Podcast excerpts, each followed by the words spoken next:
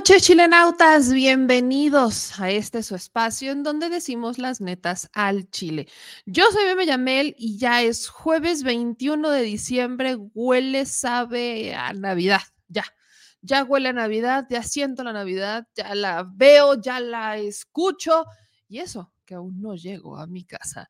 Así que gente chula, espero que estén pasando ya eh, días de asueto, días de descanso para muchos. Espero que los estén pasando en compañía de la familia, que ya estemos más tranquilos, este, que se acuerden de lo que decía Gatel, quédense en casa, ¿no? Quédense en casa este, evitemos el tráfico, ¿para qué tanto problema? ¿Por qué nos estresamos? Mejor vamos a abrazarnos todos así, calientitos. Y eso, sí, sí, si viven en una zona donde hace frío. Y miren, si yo me quejo estando en la Ciudad de México, no me quiero imaginar los que están, por ejemplo, en la Sierra Norte de mi estado, en mi bonito Huauchinango, en mi Jicotepec, en Tlacui. No, no me quiero imaginar cómo se la están pasando. Y tampoco me quiero imaginar cómo se la están pasando los del norte del país, que también la están viendo sabroso. Formalmente ya estamos en invierno, ¿no? Ya el, invierno entró este jueves 21 de diciembre, como eso de las 9 de la noche, y pues yo no dejo de sentir el frío que entra por mi ser desde hace varios días, pero ya podemos decir que estamos en invierno. Adiós otoño, bienvenido invierno, y se ve que la cosa se va a poner todavía más ruda. Así que vamos a calentarnos, calentemos motores y ayúdenme a compartir esa transmisión. Gracias a todos los que nos han esperado, como les he estado repitiendo, pues vamos a empezar más temprano a partir de enero, así que son los últimos días en los que nos aventamos una transmisión tan nocturna. Ya empecé, debo decir que ya empecé a recibir reclamos, ya empecé a recibir reclamos que me, me dicen que me escuchan de noche, justamente, ya saben que somos bien nocturnos, somos los búhos de YouTube, y este, ahora se la van a tener que sortear o van a llegar ya viendo el programa un poco mordido, pero pues yo, yo solo espero que, que de verdad nos vean y nos escuchen, aunque sea repetido. Todavía hay tiempo para que nos vayamos ajustando, pero de que vamos a empezar más temprano, vamos a empezar más temprano porque sí, el cuerpo ya nos pide calma. Aquí veo a muchas de a muchos de sus comentarios que nos están pidiendo este, que sí a las 8, nos dice Claudia Briones, que está maravilloso a las 8. Eh, luego dicen que está muy bien a esa hora, porque ya, ya van en descanso muchos de ustedes. Y bueno, vamos a, vamos a entrarle, porque hoy tenemos mucho que hablar, no solamente eh, nacional, sino también internacional. Las cosas en Argentina están peor que nunca. Vamos a hablar respecto a ellas. También vamos a platicar sobre eh, migrantes. Hoy vamos a hablar mucho sobre migrantes, así que de ahí que les pida que también se suscriban a nuestro canal de YouTube Migrante TV Noticias, que también ya estamos transmitiendo en vivo desde ahí. Nos está viendo en este momento ya una personita por ese canal, así que les mando un abrazo y un beso bien, bien cálido. Y miren, vamos a entrar, vamos a entrar con noticias, porque este jueves 21 ha estado lleno de información. La, la primera de estas, la primera de estas noticias pues yo quiero justamente iniciar con esta investigación. Se acordarán que el New York Times eh, estuvo diciendo o saca una publicación en donde asegura que el gobierno de, más bien la Fiscalía de la Ciudad de México, investiga o espió a opositores. Esta nota la voy a retomar de, este, de Forbes, porque aquí ya la comparten, ¿no? Esta fue la nota que ya subieron ellos, en donde dicen que la Fiscalía de la Ciudad de México eh, realizó un presunto espionaje a opositores, entre ellos habría estado Santiago Taboada, Lili Telles, este, ¿quién más estuvo en esta lista? Aparentemente estaban, pues sobre todo panistas, básicamente, a este, Alessandra Rojo de la Vega, eh, dicen que también habrían espiado a Eugenio Martínez y a Horacio Duarte, principales operadores políticos de Morena en el Estado de México, etcétera. Entonces, eh, de hecho, dieron una rueda de prensa. Veíamos publicaciones y yo he visto que este, este tema del espionaje le ha servido mucho de trampolín político a una Alessandra Rojo de la Vega que primero quería ser este, aspirante del frente a la alcaldía Cuauhtémoc. Algo pasó ahí que dijeron, eh, subió una publicación a Alessandra Rojo de la Vega diciendo que le daban ganas como de irse algo más grande. Nos da a entender que probablemente la pudieran meter a una diputación federal o al Senado, no sabemos, pero sí he visto que han utilizado el tema como un trampolín político. Y este jueves 21 por la tarde, el vocero de la Fiscalía, Ulises Lara, informó que eh, pues han estado investigando el caso y resulta que los presuntos agentes que habrían firmado estos documentos que se mandan a Telcel, la empresa que provee estos servicios y que supuestamente son los que originan la nota de New York Times diciendo que la Fiscalía espía porque pidieron sus registros, no pasó el tema por un juez, sino que se enteraron después, pues resulta que las firmas no las reconocen los eh, agentes de la Fiscalía. Vamos a escuchar un poco este mensaje que da el vocero de la Fiscalía respecto a las investigaciones relacionados con el presunto espionaje a opositores y también a políticos de Morena desde la Fiscalía, todavía encabezada por Ernestina Godoy. Agradezco su presencia en este mensaje que ofrece la Fiscalía para informar los avances en la investigación dirigida a conocer el origen de los documentos aparentemente falsos en que se basa el reportaje periodístico difundido por el diario The New York Times.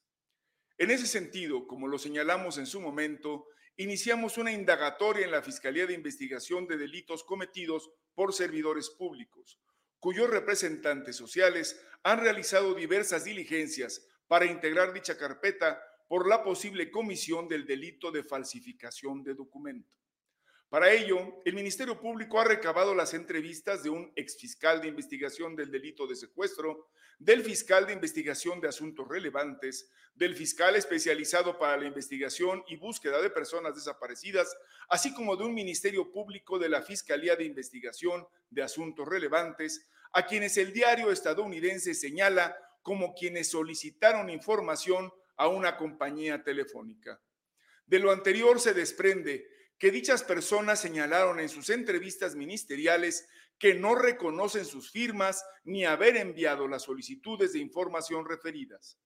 En seguimiento a ello, se dio intervención a expertos en grafoscopía de la Coordinación General de Investigación Forense y Servicios Periciales a efecto de llevar a cabo la fijación de las firmas de los declarantes mencionados, por lo que ya trabajan en la conclusión de los dictámenes correspondientes cuyos resultados daremos a conocer en cuanto eso ocurra. Asimismo, esta fiscalía solicitó a la empresa telefónica que informara sobre las solicitudes que recibió sobre el tema en comento, a lo que la corporación señaló que respondió de acuerdo al procedimiento para este tipo de casos, sin embargo, refirió que no cuenta con documentos originales. Así es que quiero puntualizarlo nuevamente. Todo acto de investigación relacionado con telecomunicaciones solicitado por la Fiscalía General de Justicia es ejecutado con estricto apego a la ley. Quienes aseguran lo contrario mienten. La Fiscalía investiga delitos, no da seguimiento a las actividades de actores políticos. Al margen de la ley, nada. Por encima de la ley, nadie. Buenas tardes. Y ese es el mensaje que comparte la Fiscalía de Justicia de Ciudad de México, todavía encabezada por Ernestina Godoy. Habrá que ver cómo sigue ese tema. Me puse a, ver si había alguna respuesta, no sé, de Alessandra Rojo de la Veda, Vega, perdón, de Taboada, y todavía no encuentro, no encuentro, parece que no se enteraron de esta información. Para lo normal, pues ya tendrían que haber estado eh, muy indignados o deberían de estar muy pendientes porque supone que son los agraviados, sobre todo Taboada, que quiere ser alcalde de, o más bien quiere ser jefe de gobierno, que digo alcalde, quiere ser jefe de gobierno, y yo solamente veo a un eh, Santiago Taboada, pues, eh, hacer campaña. En realidad, sus publicaciones en redes sociales o no les ha llegado el memo o no están al pendientes de una investigación que supuestamente eh, los tiene muy preocupados porque los habrían investigado o pues como ya se les cayó el teatro y presuntamente la cosa fue más que nada montada, entonces pues ya no van a decir absolutamente nada. Miren, seamos honestos, yo no creo que ese asunto vaya a quedar aquí. Es para creer la, fiscalía. Ustedes saben que yo a todas las fiscalías yo voy con una menos. Las fiscalías gánense mi confianza y entonces hablamos.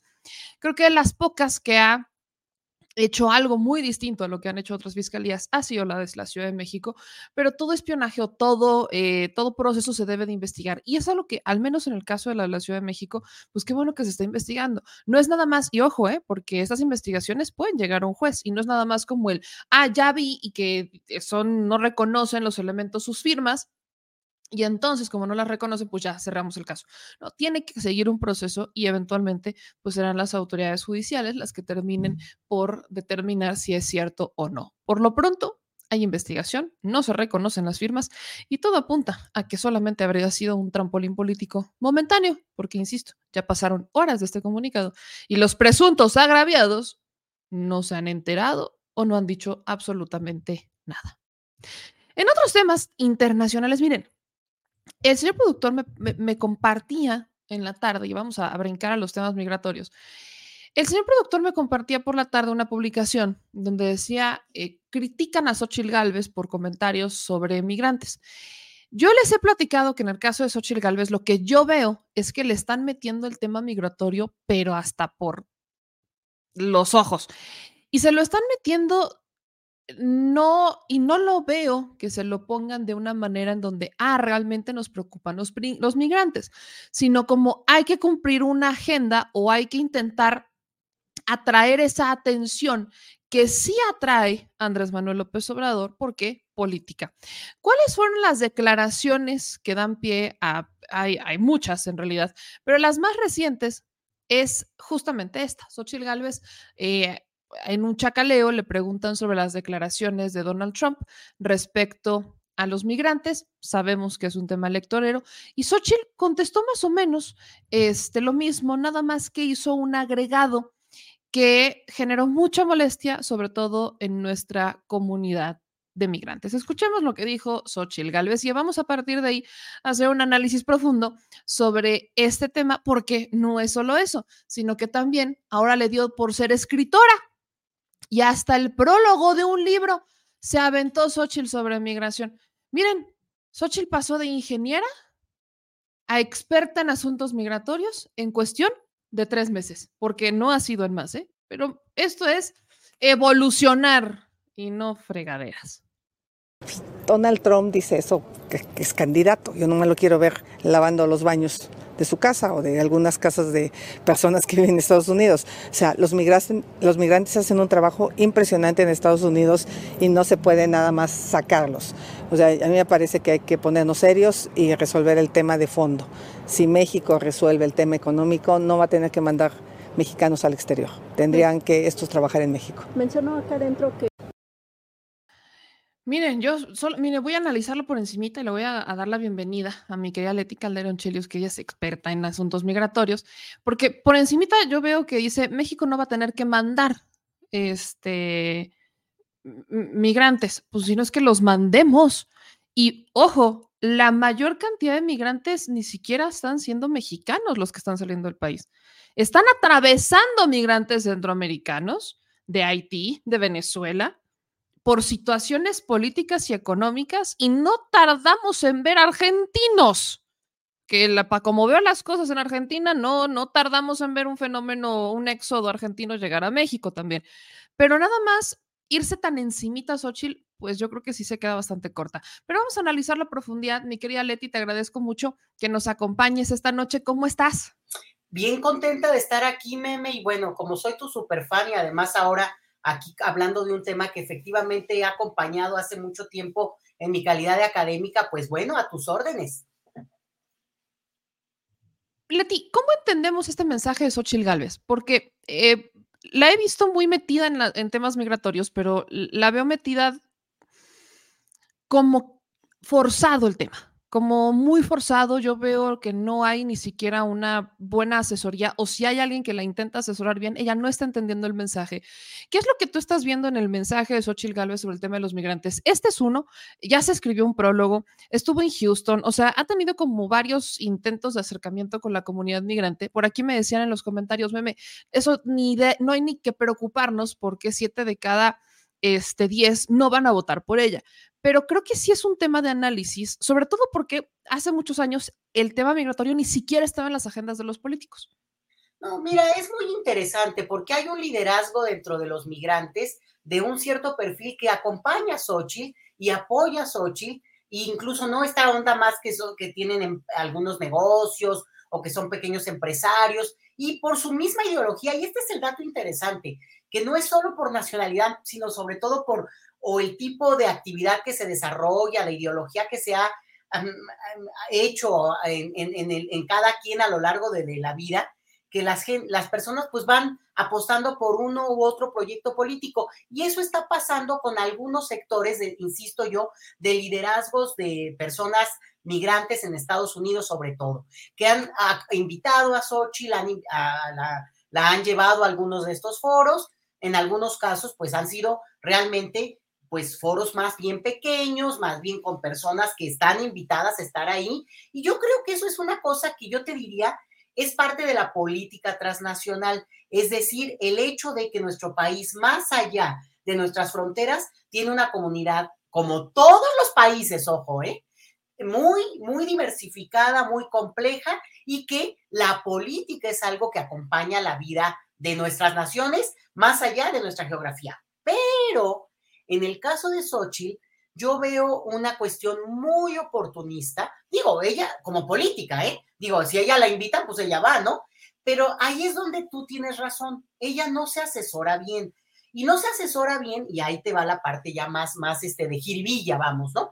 Primero que nada, porque ahorita nos trae a cuenta este, este malogrado comentario de ella, en el que dice algo que es de un lugar común, de un barato, de un fuera de lugar, de señora ya siéntese. O sea, vuelve a decir lo que ya Fox dijo cuando Fox fue criticadísimo hace 20 años y cuando eso es algo que ya denigra a cualquiera que ha, eh, digamos, que ha acompañado el tema de migración en este país los últimos años. Y además repite tontería tras tontería, y lo voy a decir así, porque tú también lo apuntas, Xochitl Galvez venía saliendo en ese lugar, estaban en el Museo Memoria y Tolerancia, y venía saliendo, esto fue el lunes, el Día del Migrante, 18 de diciembre, y por ese motivo se presentó un libro que coordinó un señor que se llama Juan Hernández, que es el señor que eh, coordinó el área de migración en Guanajuato y que antes fue el representante ante los latinos por Donald Trump, un mexicano que tiene la doble nacionalidad y que fue el representante de los, de lo también hacia las, a las comunidades migrantes por parte de eh, Fox. O sea, digo, tal vez muchos de, de quienes te siguen, eh, memes, son muy jóvenes, pero a él se le conoció por lo de la cajita feliz, porque hubo un momento en que dijo, bueno, pues ya si van a emigrar, lleven su cajita feliz, digo, era una cosa que de estas como para facilitar el tránsito, tú, para que no les fuera a dar hambre en el camino del desierto. Entonces, fue pues obviamente comido vivo, que criticadísimo en su tiempo, pero él ha pasado, como pueden ver, de los republicanos al panismo, del panismo. Entonces, obvio, desde la derecha, pero ha participado así en política y ahora, por lo menos en este primer saque, está anunciado como posible plurinominal a, eh, de, los, de los panistas, ¿no? junto con algunos otros célebres que podríamos comentar, como es el caso de Ricardo Anaya, pero no me, no me distraigo. El punto es que este hombre convoca este libro en el que participan algunas plumas muy, muy respetadas en el ámbito académico y otras que ni quien las conozca, francamente. ¿eh? Bueno, por lo menos yo no. Y mira que ando en el tema y medio le doy así, medio le doy seguimiento y en todo caso hasta le googleé y no los ubico. Algunos, al contrario, es gente muy respetable. Él forma y hace este libro. Es obvio, meme, que al cuarto para la hora pues, se les habrá ocurrido, como lo hacen todos y en todos los partidos políticos, ¿eh? Pero entonces dicen, pues que haga Xochitl el prólogo y así va a tener reflectores el 18 de diciembre que se presenta el libro. Entonces, pues ella escribe el libro, él escribe el prólogo, ¿no? déjame decirte, meme, escribir el prólogo de un libro donde hay plumas especializadas, no cualquiera le entraría. ¿Yo por qué? Porque implica leer muy bien el libro, tener una idea, más o menos un manejo del tema y bueno, sentarte a, relatar de qué viene el libro y postular una, una, una, presentación en esos términos. Cosa que Xochitl Galvez es absolutamente incapaz de hacer. Y aquí lo voy a decir no con ánimo mala onda, que lo pueden incluir también si quieren, porque es un tema muy especializado y ella no se ha dedicado a eso, punto. Es como si yo ahorita les dijera, voy a escribir un libro sobre eh, mantenimiento de edificios. Bueno, no sé ni dónde está la escoba, vamos, ¿me entienden? O sea, no es lo mío, yo no me he dedicado a eso. Entonces, es imposible que haya hecho eso. Por tanto, como todos los políticos, políticos lo hacen, o muchos lo hacen, porque algunos sí tienen buena pluma y sí se sientan,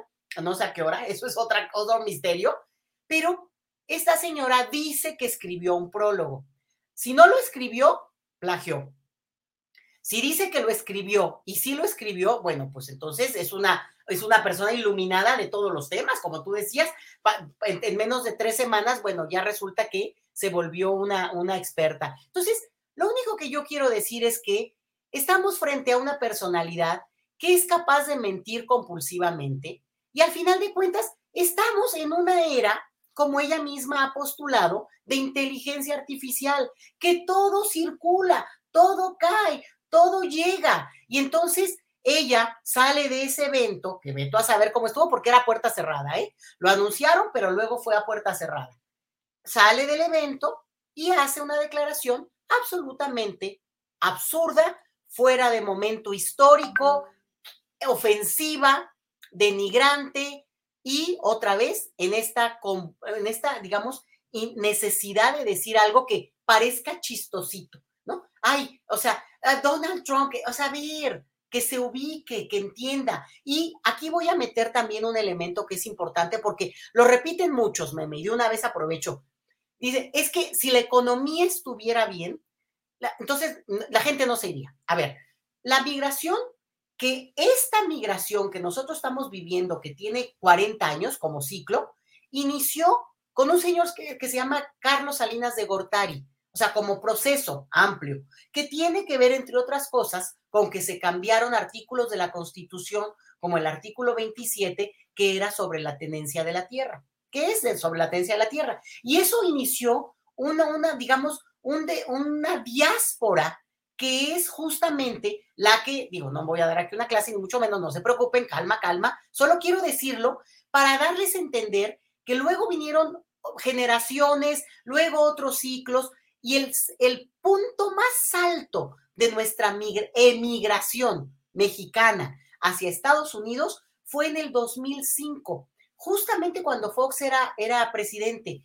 Y, y no es porque Fox estaban bien o mal, o sea, tiene que ver obviamente el escenario del momento, pero también tiene mucho que ver con que como, como proceso ampliado, pues muchas veces está respondiendo también a algo que tiene que ver como la demografía, incluso las cuestiones que son lo que llamamos nosotros en migración, redes sociales, que es el hecho de que la gente va teniendo familia. Los mexicanos tenemos primos, hermanos, compadres en Estados sobre todo digo Estados Unidos como, como, el, como el ejemplo, y eso genera toda una dinámica que incluso tiene vida por sí misma, ¿sí? Entonces, lo digo para mostrar que tampoco, contrario incluso a lo que dice este gobierno, el gobierno actual de López Obrador, no es que porque mejora la situación, en automático deja de haber migración. Eso no pasa. Ese, eso tiene ya una dinámica. Va pasando y se va, digamos, eh, mostrando otras facetas, deja de ser tal vez una migración menos precaria. Ese es un elemento muy importante. Una migración como con, mucho más eh, capacidad de obtener mejores salarios. Es decir, hay cambios pero no necesariamente es una cosa de que ya, se acabó la migración y es un indicador. Entonces, ella también en eso miente. Y si hizo el prólogo de un libro donde hay alguna que otra pluma experta, pues eso mínimo lo tendría que entender. Y si no, pues ojalá que le pasen este, este video meme y por lo menos eso lo deje de repetir, porque es de las cosas en las cuales hay que combatir los lugares comunes para poder entenderlo. Así como no porque tú quieras, eh, digamos, pongas inversión o pongas maquiladoras en un lugar, entonces eso va a parar la migración, no, pero puede modificar una serie de cuestiones estructurales que a largo plazo tienen ciertas condiciones. Ok, eso, pero así hay que ver este tipo de, de temas, meme. Leti, aquí yo veo, bien, bien lo dices y estoy totalmente de acuerdo contigo con el tema de, del, del libro y con el análisis en general, porque yo recuerdo que, yo no recuerdo a una Xochitl Galvez presentar iniciativas desde el Senado enfocada en el tema migratorio. Eh, no recuerdo que ella tuviera un trabajo previo hasta antes de convertirse en la candidata del frente enfocado al tema migratorio. Ahora eh, sí que si se va a una reunión y vaya adelante, creo que también, y bien lo dices, es cada quien tiene su idea política y maravilloso. Pero a lo que yo te quiero llegar con el análisis es, ¿de dónde sale esta, esta intención? Porque no es, esto a mí sí se me hace novedoso. Recuerdo panistas, por ejemplo, eh, Gustavo Madero y demás, que cuando les preguntaban respecto a los migrantes, pues los eh, demeritaban, los minimizaban diciendo, pues es que ellos no votan. Hoy todavía estamos en la lucha por el voto de los migrantes, todavía se está ahí, hay que darle mucho con la información y demás, pero ahora sí los voltean a ver. En tu análisis, ¿por qué? O sea, ¿dónde, ¿cuál es la razón de que hoy los políticos mexicanos, sobre todo los de derecha, hablo panistas y priistas, que son de los partidos políticos de los que eh, terminaron siendo expulsados a través de sus gobiernos, el de Fox el de Calderón. ¿Por qué hoy ya los voltean a ver? ¿Cuál es, ¿Qué es lo que buscan con los migrantes? Mira, por un lado, porque el capital político, aunque no sea electoral, de la comunidad mexicana en el extranjero es muy potente, dada su magnitud en términos de millones de personas, aunque sean unos cuantos los que efectivamente, como tú dices, votan, porque ese es otro tema, meme, que habría que platicar un día. Hay un filtro burocrático que ha impedido que realmente se amplifique la posibilidad de que las personas mexicanas en el extranjero voten. Ahorita lo dejo ahí. Pero la otra es que tiene como que un, un impacto simbólico muy fuerte también. Fíjate, Josefina Vázquez Mota se hizo la reinita de los migrantes y aprovechó, y no se nos puede olvidar, se, hay un recurso ahí volando, nunca aclarado, de los mil millones de pesos que la Secretaría de Relaciones Exteriores le dio a Josefina Vázquez Mota cuando ya era el PRI gobierno y ella panista, o sea, no hay razón que explique eso para que vía su fundación de entonces ella canalizara recursos. Entonces, ella ya como secretaria de, Educación Pública, ya había tenido como mucho contacto como las comunidades mexicanas. Siempre les ha gustado mucho esto porque hay toda esta cosa de mucha nostalgia, mucho amor, mucho patriotismo, mucho apego. Y cuando un político mexicano va, claro, depende de la ideología, pero se acerca a la gente y la gente realmente tiene mucha, mucha gratitud, ¿no? Entonces, Josefina lo hizo desde, desde que era secretaria de Relaciones Exteriores. Eh, en educación pública posteriormente ya en la parte de como candidata. Lo buscó mucho. Margarita Zavala lo explotó hasta el cansancio desde el primer día en que estuvo en la, en la presidencia con su, con su todavía esposo, según sabemos. Y una de las cosas que hizo es que ella se autodenominó la reinita de los de la niñez migrante, meme. Y de hecho, lo que pasa es que pasa ahí a ella se le atravesó como experta supuestamente, porque incluso le dieron Apple Seed, una organización en Nueva York, le dio un premio como la experta en temas de niñez migrante. No, no, si te digo que se las, se las gastan finísimas. Y justo en un momento en que se dio la crisis de los niños que estaban eh, eh, enjaulando en Texas y que hubo un escándalo y que Obama tuvo que reaccionar y, y ella, pues ahí sí, se esfumó. Entonces, lo, fíjate que casualmente, siendo que es un tema que han disputado, ¿eh? porque también, por ejemplo, la izquierda siempre ha dicho que los migrantes son aquellos que han sido disidentes políticos y que han emigrado porque han estado en contra de lo que pasa en este gobierno, en estos gobiernos, desde la revolución. o sea, también siempre ha habido esta argumentación, pero la realidad, y eso te lo digo con conocimiento de causa, meme, perdón, es que la comunidad mexicana en Estados Unidos y cada vez más por su magnitud y los hijos de sus hijos y sus hijos, es tan diversa como el país que somos. Es decir, que hay de chile, mole y de lo que quieras. Hay de un color, hay del otro, hay, hay eh, gente muy progresista, hay gente muy reaccionaria, hay gente que es muy, muy pro ciertas cosas y que aborrece otras en este momento, en términos de correlación de fuerza, y vamos a ver cómo se da, perdón, pero es que he estado bien mal, en las siguientes elecciones, Pero la realidad es que corresponden a lo que ha pasado en México.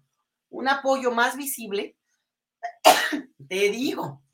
No, hombre, andamos todos iguales, Mileti, andamos todos iguales. Más visible hacia, digo, y sobre todo porque ha sido como también muy presencial las visitas que ha hecho López Obrador y bueno, mucho cariño, los AMLovers han salido como locos, pero vamos a ver, electoralmente es un indicador muy importante. O sea, realmente es el único que tenemos como para medirlo. Y ahí es donde se, ahí vamos a poder decir, sí, déjame decirte una cosa, ¿eh? La elección pasada, la Diputación Chilanga, que fue la primera vez que se llevó a cabo, ganó un panista. Y ganó un panista en un, en un, eh, en un eh, digamos, electorado potencial de mm, casi un millón de, chilangos que podrían haber votado. Te digo que sería una cosa que discutiera. Él ganó con seis mil votos. Claro, ganó más que lo que tuvo en su momento la candidata de Morena. ¿Pero por qué? Porque justamente ahí hay una, una cuestión donde sin la experiencia, sin el conocimiento, sin haberse movilizado, incluso seguramente con, con, con errores garrafales, pues ahí ganó un, un, diputado que es un, un, chico que no corresponde además al perfil de lo que se pensaba originalmente que podría haber sido un diputado chilango y, por cierto, muy amiguito del cartel inmobiliario este del panismo de aquí de la BJ. Sí, ahí, eh, ahí hay un, hay un asunto justo con ese diputado migrante. Cada que lo menciono me dicen es que yo no sé ni siquiera quién es. No lo ubico, nunca, casi casi nunca lo he visto. Este, preséntenmelo. Entonces, ahí la, la pregunta, justamente para cerrar este tema, porque te quiero hacer justamente otro relacionado con lo mismo.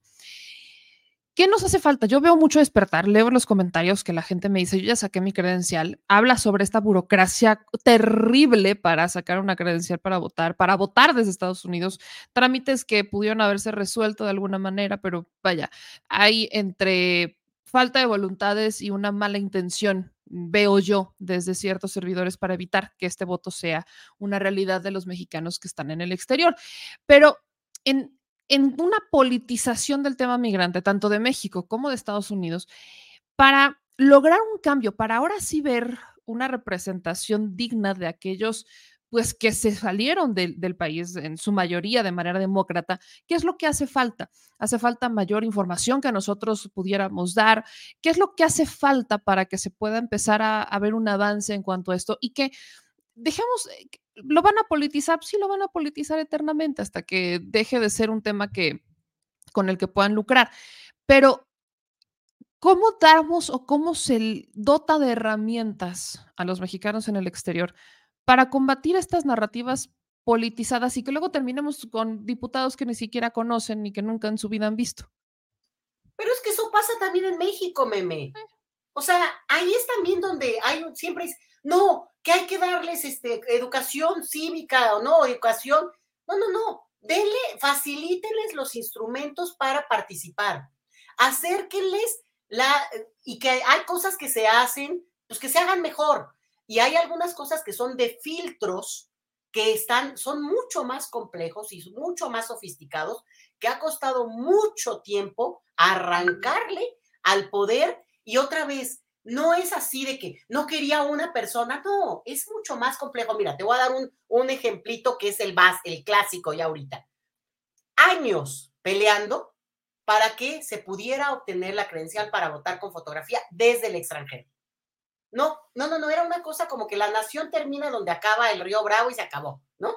O ahí en Tijuana. Y justamente todos los avances que ha habido y toda la discusión que se fue dando a lo largo de más años, pues lo que llevaron es que al final la autoridad electoral, esto no pasa por el Congreso, por los diputados, esto era que el INE, el IFE en su momento, lo aceptara. Ya estaba Lorenzo Córdoba, por cierto, cuando finalmente se acepta que se podría hacer el trámite y que, eh, digo, obviamente se tiene que validar en México el mismo trámite y la misma autenticidad y legitimidad que una credencial, que por cierto, aún hoy las credenciales obtenidas en el extranjero mm, tienen dudas y se las hacen cardíaca a quienes al haberlas obtenido en el extranjero se las cuestionan en, para algún trámite en México. O sea, es una cosa absurda, pero lo que te quiero decir es que pequeños elementos que parecen de repente simples han costado, y yo que he seguido este tema, solamente te lo digo lo que me parece sorprendente.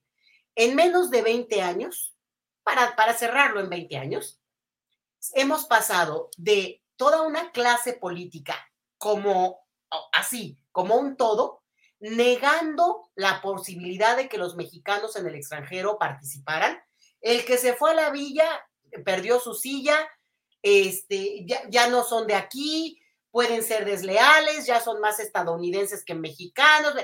Ah, no podría yo ver hoy un político mexicano que no quisiera acercarse a la diáspora en el extranjero.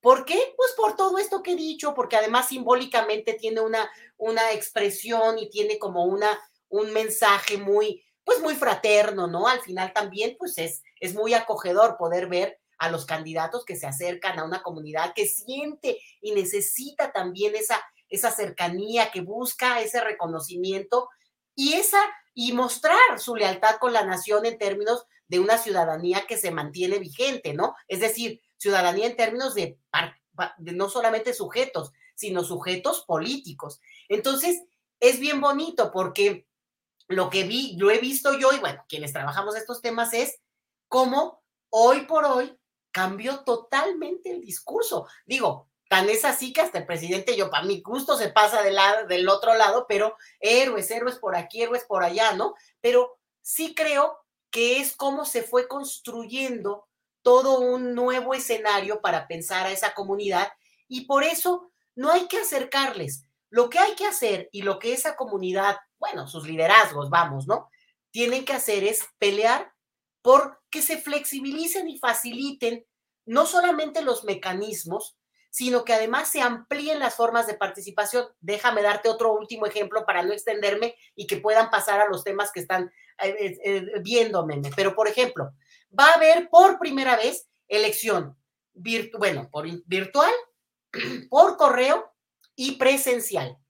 Lo presencial apunta que es siempre, pues, muy, puede ser muy, muy festivo y esperarían eso. No ha habido, no ha habido tanta inscripción de personas que hayan optado por lo presencial, han optado más por lo virtual, pero porque a lo mejor en el último momento los que se inscriban de aquí a febrero, pues lo típico, ¿no? Al cuarto para la hora, o los que no se inscribieron y llegan ese día a votar, ¿no? Bueno, eso puede pasar, como sabemos.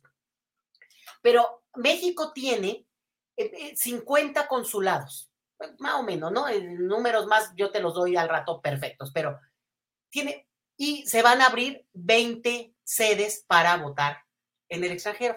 ¿Por qué no las abrieron todas? O sea, ¿qué tiene de malo un día como experimento incluso? Se abre, o sea, el mensaje es, cualquier, si, una secretaría, un, perdón, un consulado o una embajada es territorio de México, en donde quiera que esté del planeta, ¿no? Como cualquier embajada de cualquier, de cualquier país, ¿por qué no por ese día poner, pues ahí tu mesita del INE? La, la verdad, meme, o sea, no es, o sea, si, si tú me dijeras, es que es un dinero, o sea, seguramente, pero seguramente hay el recurso y además por otra cosa, que tan, digo, no, no, no me quiero extender en eso, ¿no? Porque hay formas de que se pueden eh, resolver también este tipo de asuntos en términos de la logística. Pero es, es el mensaje, es el mensaje, es, a ver, chécate la lista, ¿te toca cerca o no? ¿Por qué no lo hicieron? Nada más como mensaje, como esta invitación a decir, México está donde tú estás y como no, tampoco nos podemos multiplicar ni vamos a, a invadir otro territorio, nuestro territorio es el consulado o la embajada. Ahí, ahí podrás participar. Punto.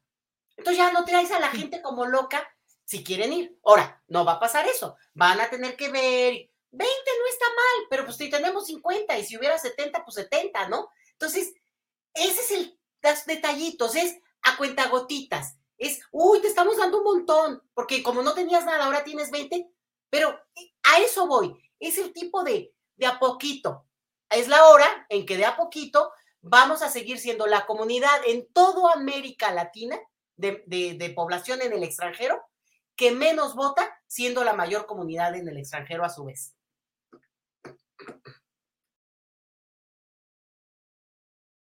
Ahí está, perdón. Es lo que me parece impactante porque somos la, comunidad más grande y aparte la, red consular mexicana es la más grande que existe y que no tengamos el voto garantizado híjole, sí es, sí es un tema. Para cerrar, mi querida Leti, eh, solo quiero hacer, ver tu análisis en cuanto a esto, porque detrás de la politización de Xochitl Galvez, del PAN, del PRI, etcétera, está la ola migrante que está llegando a México. No los mexicanos que están saliendo, sino los que están llegando de otros países. El presidente tomaba una llamada en la mañana con el presidente Biden, en donde pues va a haber esta comisión, eh, se andan mandando comisiones de arriba y para abajo para resolver el tema porque eh, hay una cantidad importante, estamos hablando de miles de migrantes que están pasando la noche en la intemperie, esperando eh, a ser procesados, por ejemplo, en Texas, con esta ley bastante compleja que aprueba o que promueve el gobernador republicano de Texas. Tienes aparte la de Florida, o sea, tienes movimientos por parte de los republicanos en contra de los migrantes este, generales creo que la más criminal leía era la de Texas, la que se acaba de aprobar la SB4. Y veo posicionamientos del presidente López Obrador, del presidente Biden, de, que van más o menos en el mismo sentido, en el que va incluso lo que dice un poco Xochitl, porque Xochitl dice es que hay que resolver las causas, pero también critica la manera en la que se resuelven las causas. Entonces, en cuanto a este análisis, ¿qué hace falta? aparte de voluntades, evidentemente, tanto de Estados Unidos y de México, ¿Qué hace falta para avanzar un poco? Porque estamos hablando de miles que están llegando, que están varados en la frontera, otros tantos que ya cruzaron, que también están varados, otros tantos que corren riesgo en Texas. ¿Qué pasa con estos migrantes que no son mexicanos todos? De hecho, creo que la minoría serían mexicanos y ya estarían allá.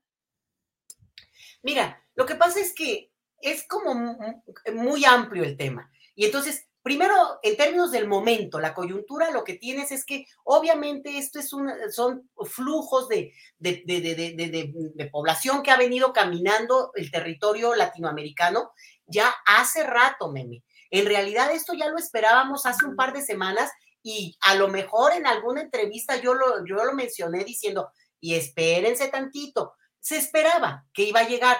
Hay una crisis muy seria en el, en el Darién, que es este paso tremendo de esta parte selvática. Te he oído hablar de ello también.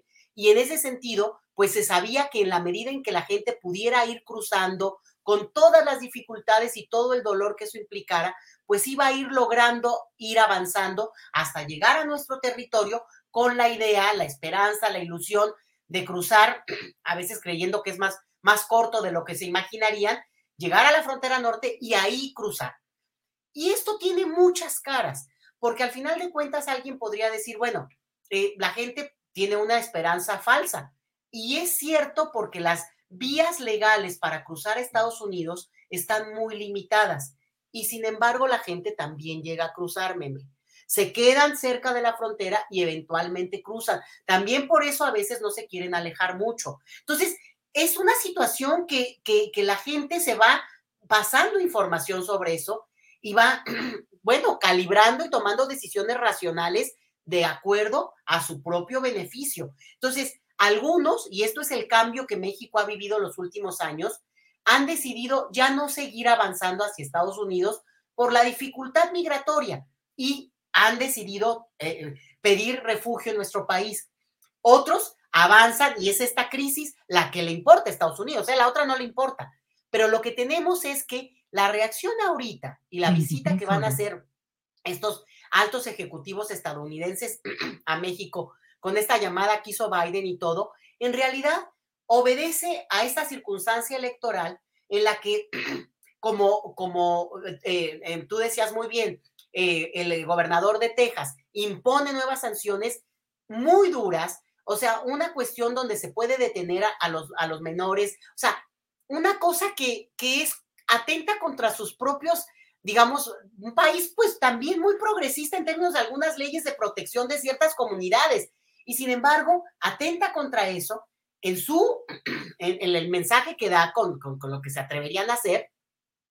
Y aquí lo que tenemos es que la reacción de parte de Washington, ahí electoralmente hablando, es para tratar de, digamos, equilibrarle a Abbott o al, de, o al de Florida, al de Texas o al de Florida, que son republicanos, es venir a México y seguramente apretarle al gobierno de México, meme. Lo que vamos a tener, y ahí es donde hay que estar como muy vigilantes, es en qué medida el gobierno de México va a, volverse más duro, que ya lo es, más rígido, que ya lo es, y con violación a los derechos humanos, que lo hemos visto también en términos de la población migrante.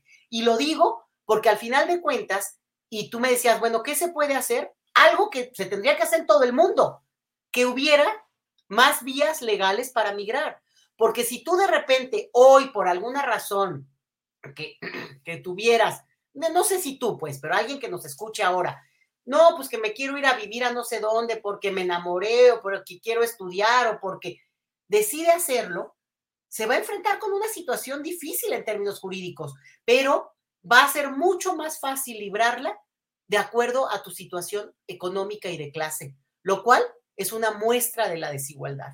Y por tanto, lo que vemos es un incremento de la injusticia, digamos, global, cuando lo que tú ves es que esta es la gente más pobre que tiene más cerradas las puertas que otros que, sin ningún problema, bueno, cambian de país y al rato regresan y ya tuvieron la experiencia y se dan cuenta que no, ni querían vivir en el extranjero, ¿no? Entonces, a lo que voy es que la mayoría de los países, incluyendo Estados Unidos y también México, tienen cerradas vías de movilidad humana que representan pues formas y expresiones de la vida moderna, porque la gente hoy tenemos no solamente deseos, ¿sí? oportunidades que de repente se multiplican para algunos y se cierran para otros.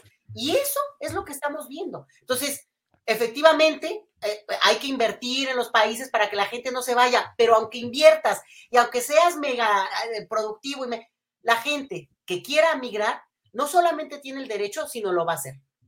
Porque, no, que insisto, y con esto le cierro, meme, no es solo un asunto de la gente se va porque, además de la violencia, del porque es que está todo mal, ta, ta, ta, y por eso se van, y porque nadie se quiere ir. No, hay gente que sí se quiere ir. Hay que los que nos vean que te cuenten.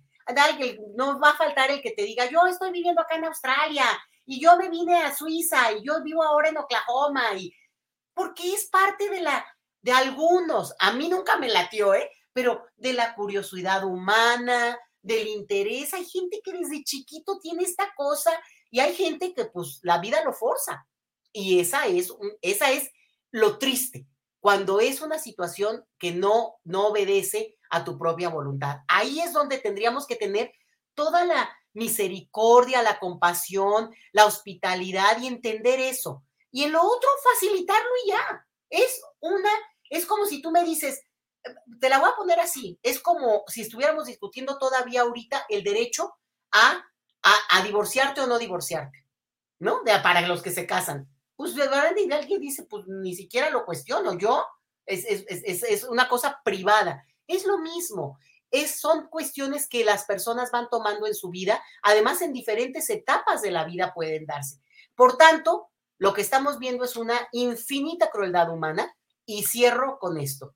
Xochil Gálvez es una oportunista, una persona ignorante del tema, una persona arribista a una, a una, digamos, discusión de la que no tiene nada que aportar más que lugares comunes que lo único que hacen es revictimizar y poner este lugar de caricatura en que muchas veces se colocó a los migrantes de una manera con desprecio, denigrante, y que eso lo hacen los, los, digamos, los más derechosos de los derechosos en Estados Unidos y es inaceptable para cualquier mexicano y mucho menos una persona que además se atrevió a decir que escribió un prólogo, lo cual lo pongo en duda frente a ella misma si es necesario.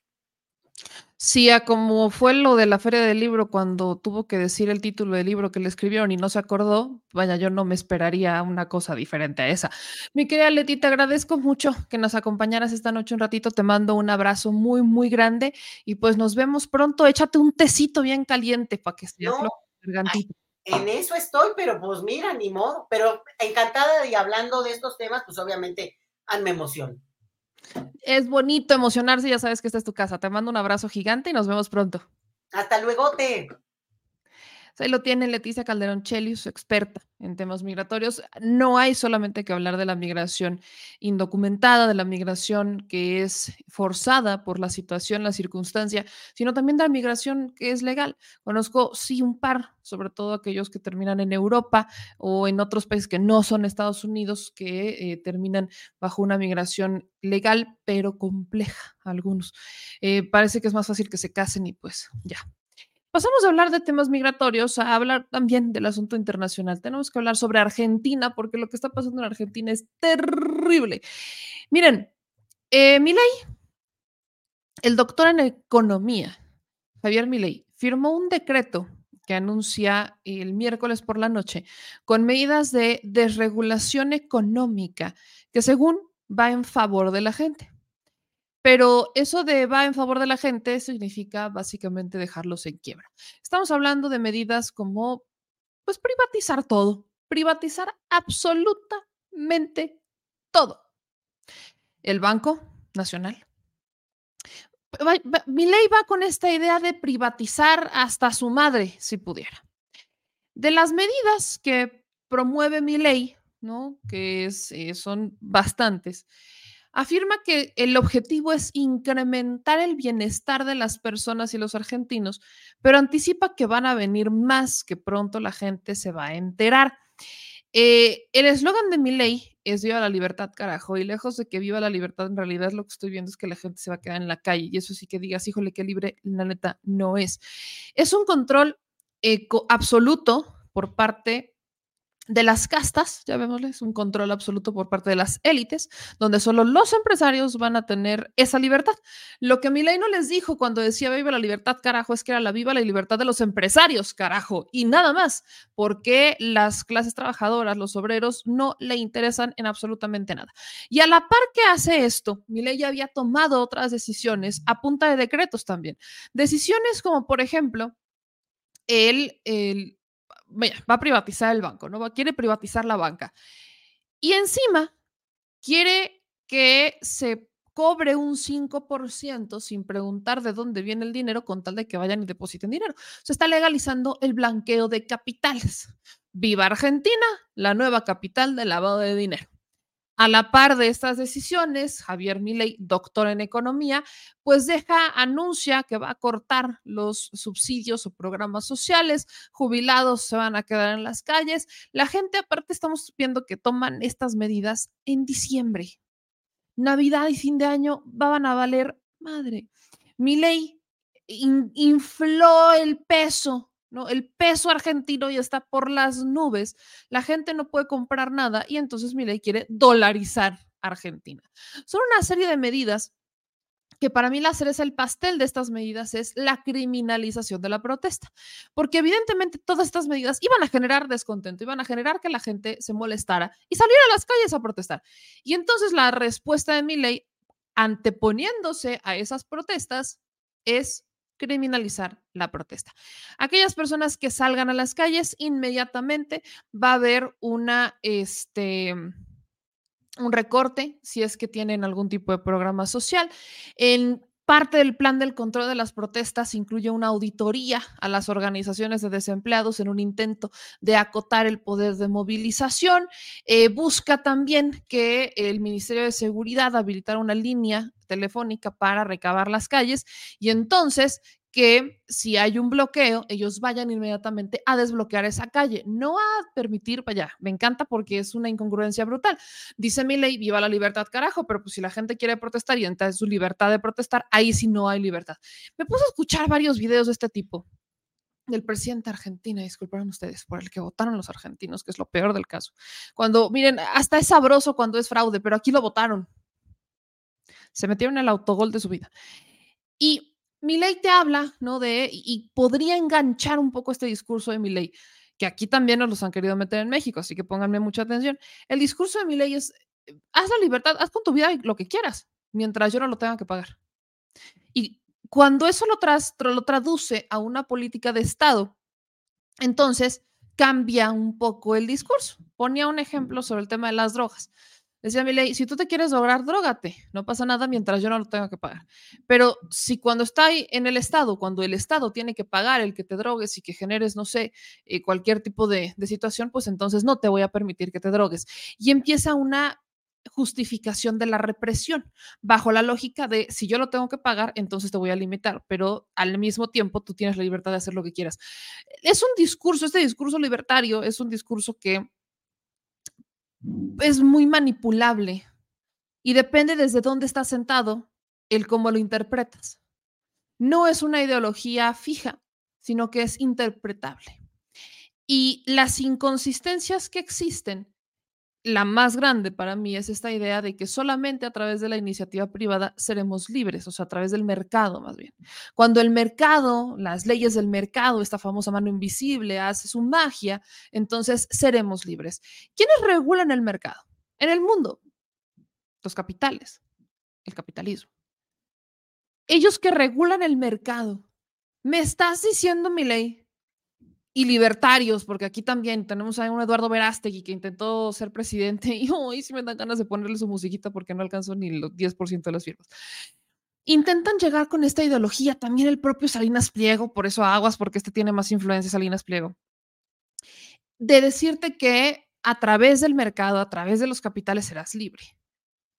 Te confunden el principio de libertad económica o de libertad financiera con el de libertad per se. Claro que cuando tienes una libertad económica y financiera, puedes tomar las decisiones que quieras porque tienes con qué pagarlas. Si te quieres comprar una casa grande o una casa chica, si te quieres comprar un coche o no te lo compras. Por supuesto que una libertad financiera y una libertad económica es a lo que aspiramos muchos, una independencia más, diría yo. Pero eso es una cosa y otra es cómo te la intentan manejar.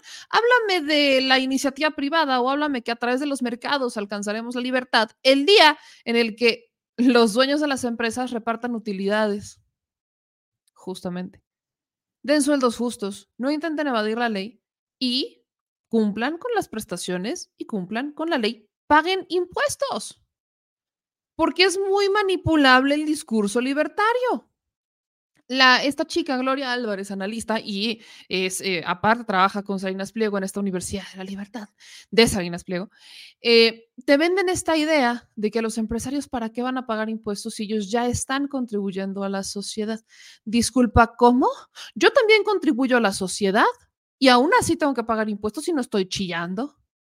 La bronca es que con el pretexto de la libertad quieren manipular el sistema a su favor. ¿Para qué? Para generar pobres. Y eso es lo que no se atreven a decir porque se les cae todo el discursito. Cuando generan pobres, cuando generas una necesidad, obligas al sector obrero a callarse porque tiene que llevar pan a la mesa.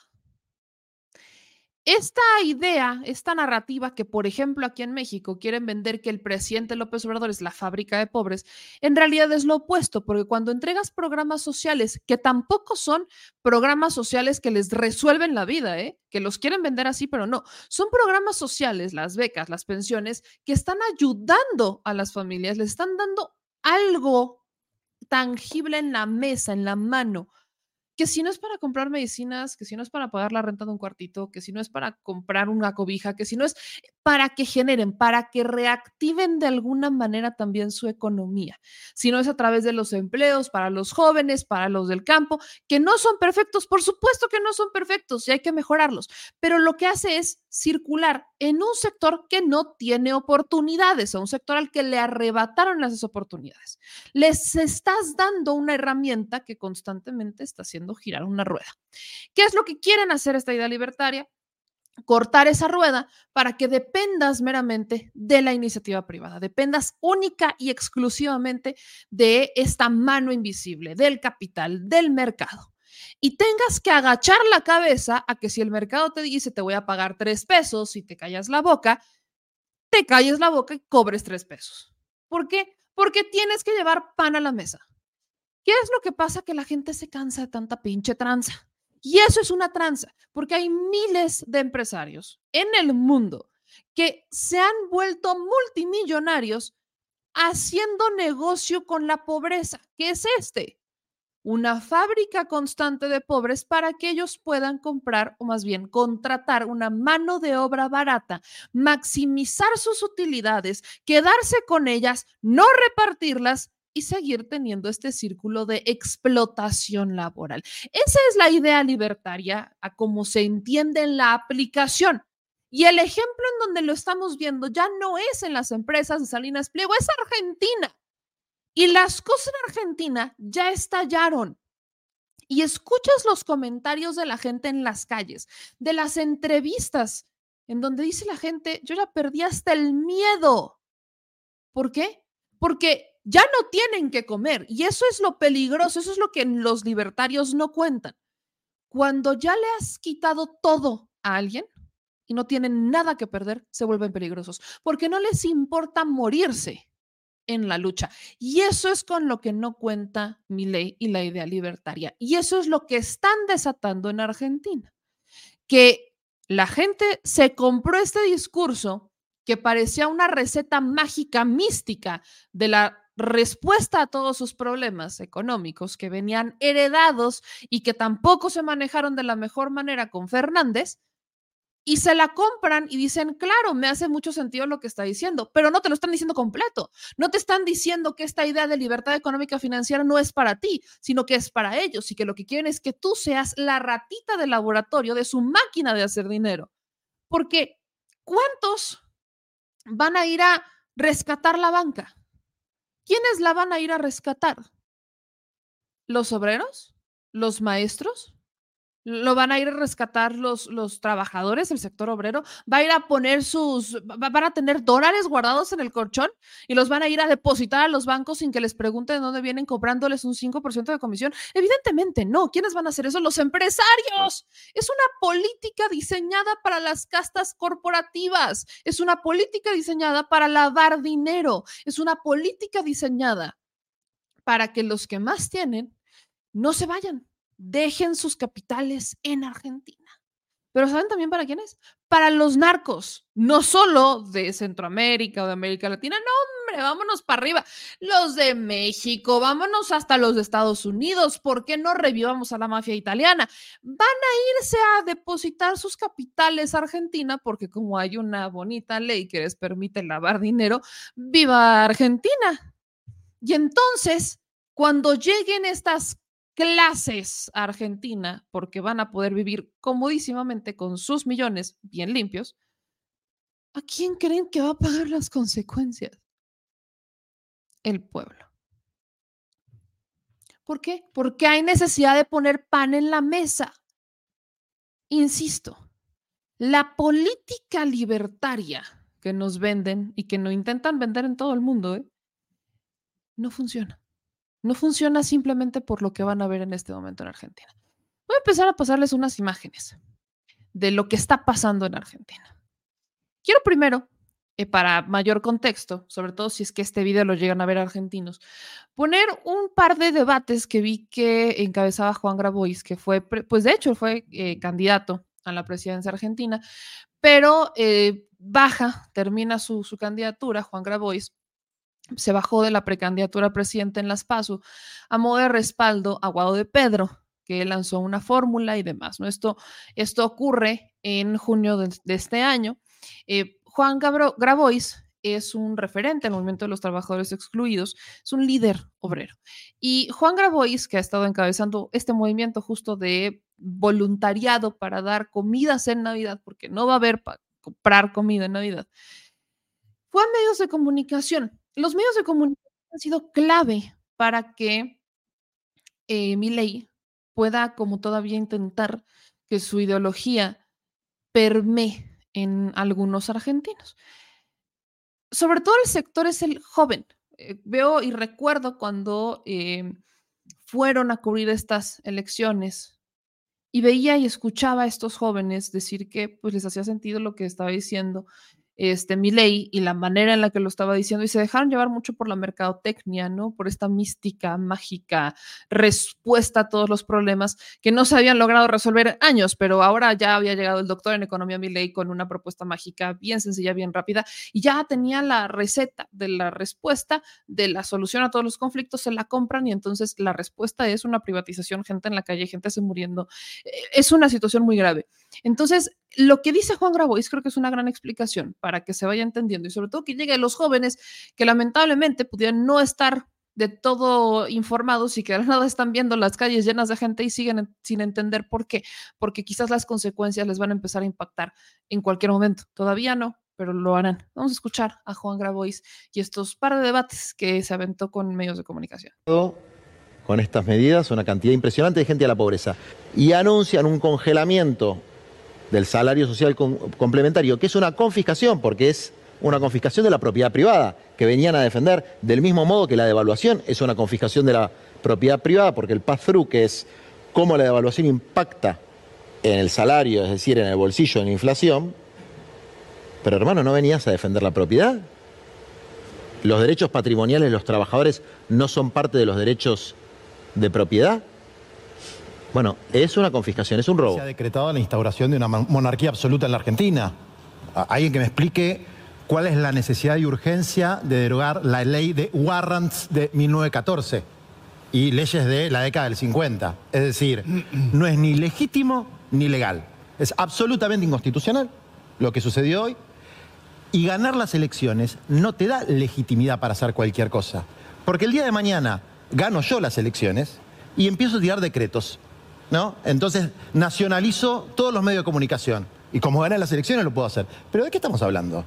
Esto es una cosa que en ningún país democrático se puede aceptar, que un tipo con el discurso de la casta, no hay una sola medida, yo me leí rápido las 80 páginas del decreto, no hay una que afecte a ninguna casta, ni a la casta judicial, ni a los diputados, ni a los senadores, ni a los políticos. ¿A quién afecta? Clase media y clase trabajadora. Prepagas, le sacan el límite, pum, mañana te clavaron 100% de aumento.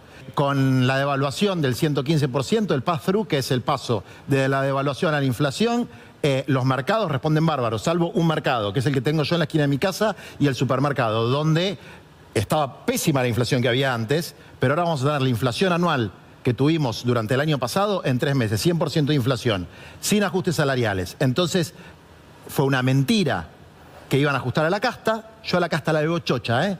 Todos con guita, todos con sueldo, una monarquía absoluta y aparte rodeado de los más conspicuos miembros de la casta, como Patricia Bullrich, que estuvo de ministra en dos fallidos gobiernos. Así que me parece que fue una estafa al pueblo argentino y a su chame. Cuando la gente va a comprar al supermercado, en enero, en febrero, y vea el 80% de aumento de los precios, no va a decir viva la libertad, va a decir mi ley me cagaste, porque él prometió otra cosa, no prometió un aumento generalizado de precios. No ve los dólares que le prometieron. O sea que hay una estafa electoral. Y hay una cosa que parece que esta gente no entiende. El salario de un laburante es un derecho patrimonial, entra dentro de los derechos de propiedad. De hecho, es la propiedad de la mayor parte de los argentinos. Si vos le clavas una inflación del 80-90% en tres meses, que es los datos que dicen ellos, yo creo que va a ser más, porque ahora se va a espiralar, porque se les ocurrió que no puede haber ningún control del comercio exterior. Por lo tanto, los que producen carne pueden exportar toda la carne que se les canta. ¿Quién va a comer carne en la Argentina? Si hay un mercado mundial que obviamente paga más por la carne de lo que pueden pagar los argentinos con su salario en peso. No va a poder comprar carne nadie. Ese es el problema. Para aquellos que no lo han entendido, esta es una privatización sin controles. Eh, mi ley dentro de sus 83 páginas de, de, una anticipada terapia de choque y de este famosísimo polémico decreto de necesidad de urgencia para liberar la economía del país, mi ley propone una serie de medidas, entre las que citaré de sus 83 páginas un par nada más. Establece la desregulación del comercio, los servicios y la industria en todo territorio nacional, al tiempo que el Estado tiene la facultad de promover un sistema económico basado en decisiones libres. ¿Decisiones libres de quién? Indica que quedarán sin efecto todas las restricciones de la oferta de bienes y servicios, así como la exigencia normativa que distorsione los precios del mercado, impida la libre iniciativa privada o evite la interacción espontánea de la oferta y de la demanda. Es decir, si alguien, lo decía Juan Grabois, pues yo se los voy a traducir. Si alguien mm, tiene un negocio de carne, ¿no? En Argentina, que es uno de los negocios eh, más reconocidos en Argentina, los cortes de carne y una de las comidas más este, emblemáticas en Argentina y quiere empezar a cobrar por su corte de carne, no sé, 3 mil pesos argentinos, lo va a hacer. Y nadie le puede decir que no. Pero si alguien la quiere en este momento vender en 2 millones de pesos argentinos, lo va a hacer y nadie le puede decir que no. Ante la inflación, ante la constante escalada de precios, ¿qué es lo que pasa? Empieza a haber escasez famosas leyes del mercado. Aquí es en donde entran la ley de oferta y demanda.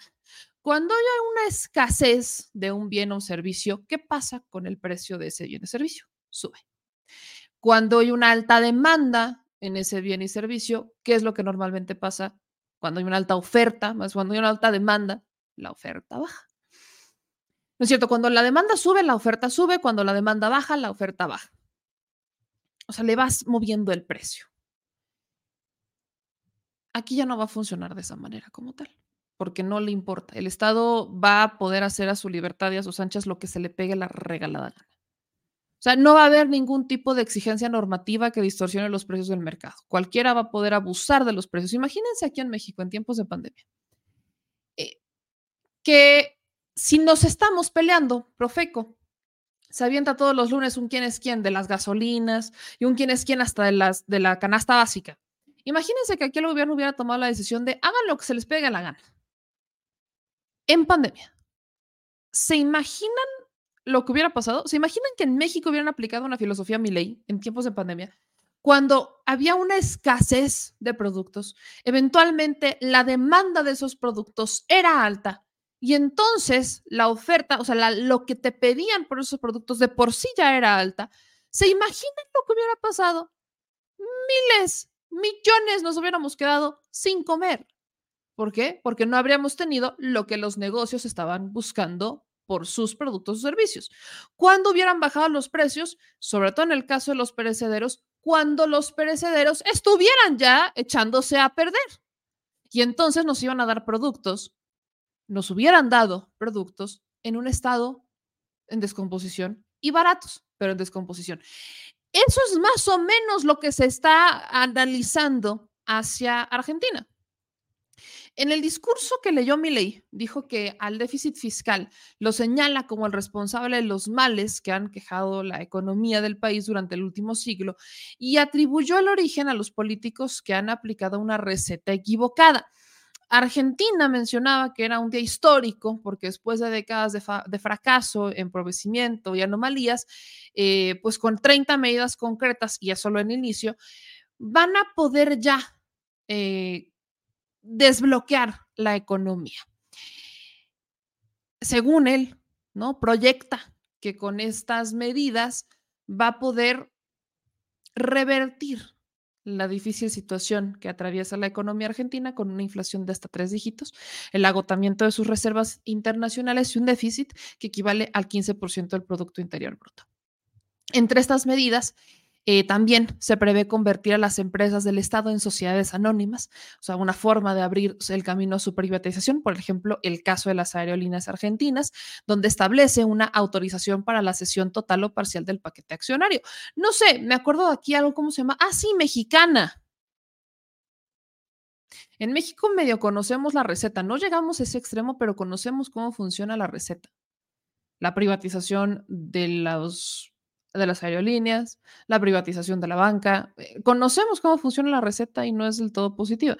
Al amparo de esta declaración, de necesidad de urgencia, también el gobierno de, de Miley ordenó la derogación de numerosas leyes, incluyendo la de alquileres, de abastecimiento, de promoción industrial, de promoción comercial, entre otras.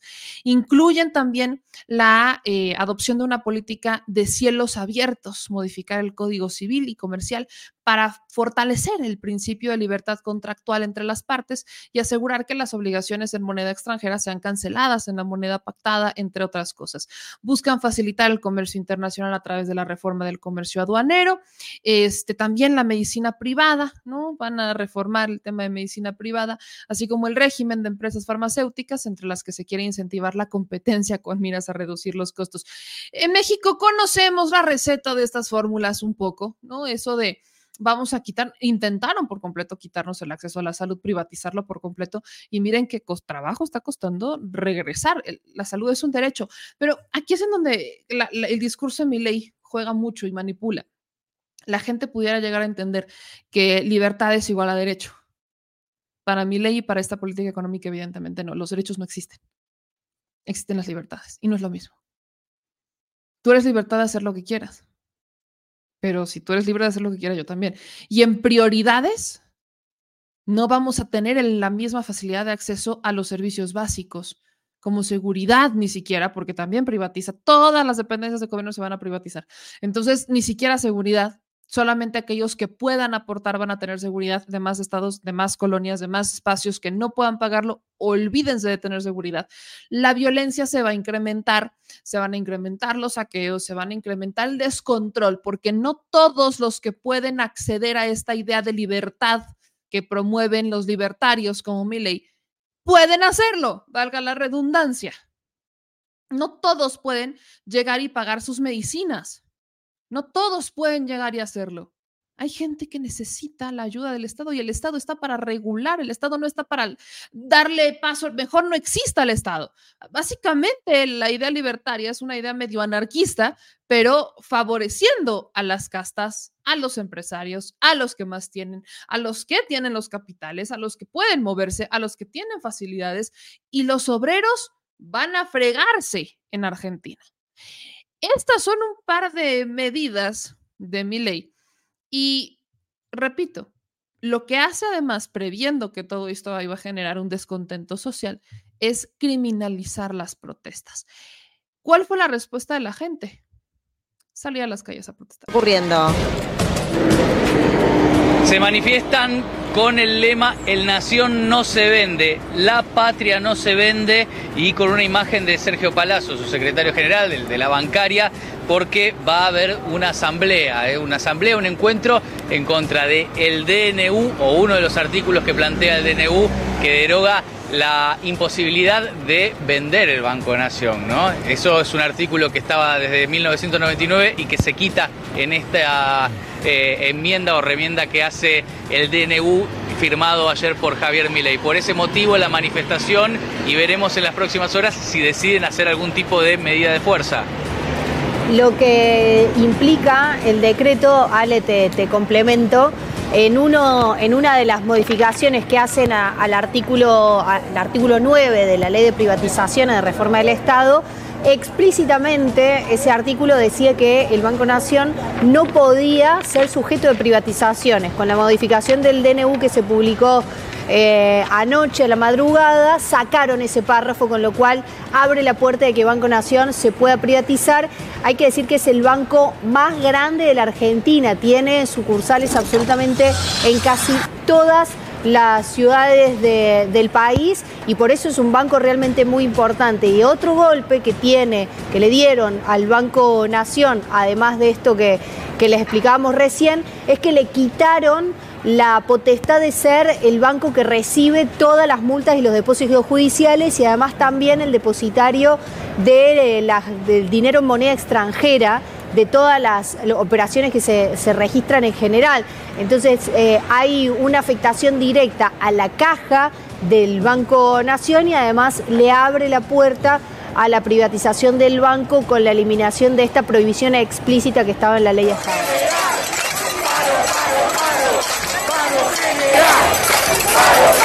después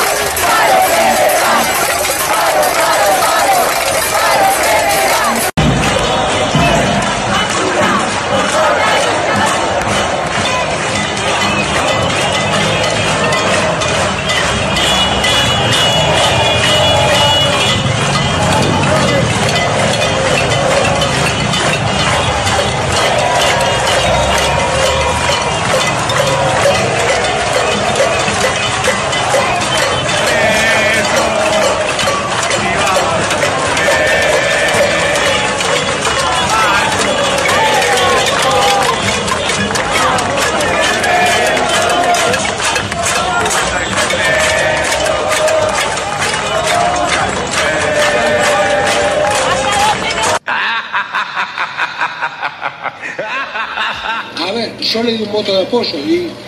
¿Vos le votaste a Milei? No lo compartía, no lo compartía. Pero lo hiciste, no importa.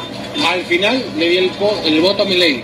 Pero ¿sabes qué? Me viene, me, me juega por atrás y tengo que venir acá. Que bueno, creo que es más válido tu reclamo, no estás acá. Estando con mis compañeros de laburo, que está él, estando con mis compañeros de trabajo, chicos, vamos. O sea, no vamos a ese quilombo. Pero quiero multitud. Estar presente. Quiero estar presente. A ver, ¿qué hace daño a vos, a ella, al otro? Primer él, votante de ley que entrevistamos. Si no estás, ¿Crees que algo, crees que algo va a cambiar? si vos me tocas el bolsillo a mí, hoy me lo tocas, de alguna manera me arreglo. Mañana viene otro monto más. Pasado, ¿Por qué le votaste? Me pregunta que una chica. porque no quería el otro tampoco. Porque no era lo que yo compartía. Y no-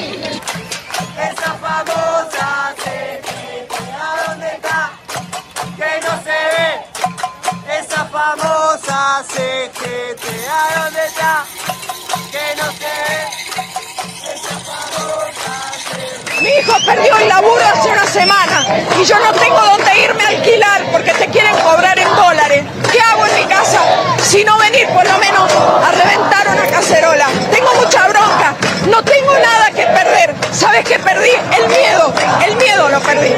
Porque este tipo no va a llevarse la patria por delante. Con la vida lo voy a defender. Esa última frase de la señora es, justamente el tema. Aquí leía un comentario que decía que espera que no lo tomen a mal, pero eh, estamos tratando de educar o de espantar a la gente. Pues es que es la verdad. O sea, yo estoy pasando las imágenes que se están compartiendo. Esas son las imágenes. Si eso espanta, ni modo. Si eso genera conciencia, qué bueno está pasando. Y está pasando en tiempo récord. No es una decisión económica que eventualmente tuvo una consecuencia a largo plazo. No. Es una es un estallido que está ocurriendo en este momento porque ya estaban mal. Y mi ley les aplicó la y la teoría y que muchos todavía llegan a defender es va, va a estar muy mal un ratito, pero después van a ver cómo va a funcionar. ¿Cómo va a funcionar? ¿Cómo? Porque aquí están los hombres detrás de todas y cada una de las reformas, ¿no? De estas famosas leyes eh, de- del programa este, libertario, ¿no? De esta idea del programa de emergencia. Parte del programa es la desregulación del sector farmacéutico, lo que es, se le conoce más como la ley Quintana, a quien favorece al dueño de Pharmacy, a Quintana, que tiene un patrimonio neto de 541 millones de dólares. La ley de regulación de medicina prepaga, la ley Velocopit. ¿De quién? De Velocopit, a quien favorece a Swiss Medical. Patrimonio neto, 440 millones de dólares. La ley Eunekenian, a quien favorece, evidentemente, la privatización de las aerolíneas, un patrimonio neto de 2.7 miles de millones de dólares. Luego tenemos la desregulación de los hidrocarburos, la ley Paolo Roca, el hombre detrás de Tecnit. Luego tenemos ley de góndolas, que se le conocerá mejor como la ley Coto, detrás de Coto, un patrimonio neto de 450 millones de dólares. Luego la ley de la, re- de la desregularización del sistema financiero y bancario, la ley Galperín, que quien está detrás de él, pues el hombre detrás de Mercado Pago, con un patrimonio neto de 6.8 miles de millones de dólares. Luego tienes la ley Macri. Ah, ¿Quién nos acordará esto? La ley Macri.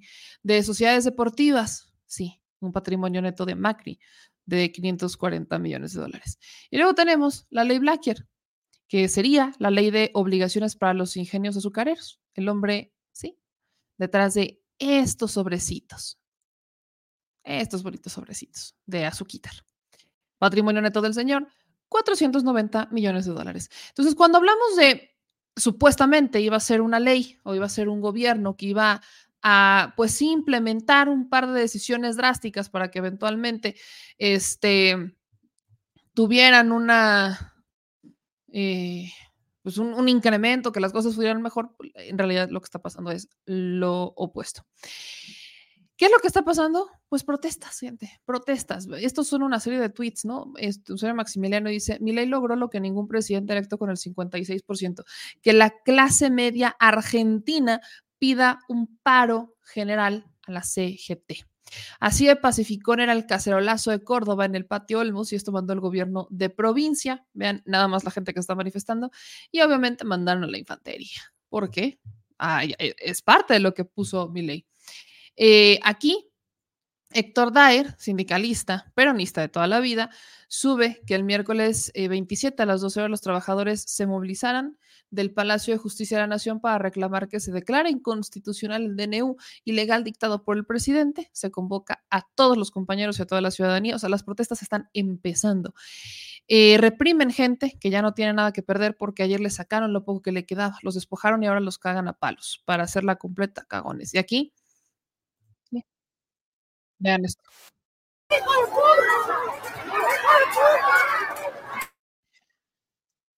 Represión.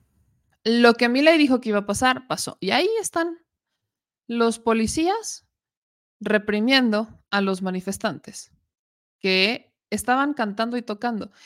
Aquí aún golpes, evidentemente, a la gente. Esto está pasando en Argentina y por ahí le, insisto con este comentario. Me dicen, e, estamos intentando educar o espantar. Si esta realidad nos espanta, ya nos está educando un poco. ¿Por qué? Porque aquí sí han intentado, que no es el contexto, por supuesto que no es el mismo contexto mexicano al argentino. Hay un abismo de diferencia entre el contexto mexicano y el argentino. Incluso creo que en nuestros peores momentos no hemos estado como Argentina, salvo cuando fue lo del Fobaproa, por cierto. Pero no llegamos hasta este escenario. Y el que sepamos un poco del camino no quiere decir que no se pueda repetir. ¿Por qué? Porque lo que antes eran medidas neoliberales, ahora las, imagínense, el neoliberalismo ahora es el libertarismo, o sea, es el 2.0. Estas ideas libertarias son el 2.0 del neoliberalismo. Vienen corregidas y aumentadas. Al sector, a la realidad mexicana es complejo que se nos grave, sobre todo después de este periodo de Andrés Manuel y después de este periodo político en donde mucha gente participa, es complejo que se caiga un poco en esa idea, pero no es imposible. No es imposible, no porque Eduardo Verástegui no lograra ni juntar el mínimo requerido para siquiera considerarse un aspirante digno a la presidencia, que él es representante de esta idea libertaria, quiere decir que no nos van a querer o no nos han querido implementar este tipo de políticas en los estados o a nivel presidencia. No quiere decir que eso no funcione, solamente que las venden de manera distinta, tropicalizan los, discursos para que se adapten a las realidades políticas de cada región, de cada estado, de cada país. Eso es lo que pasa.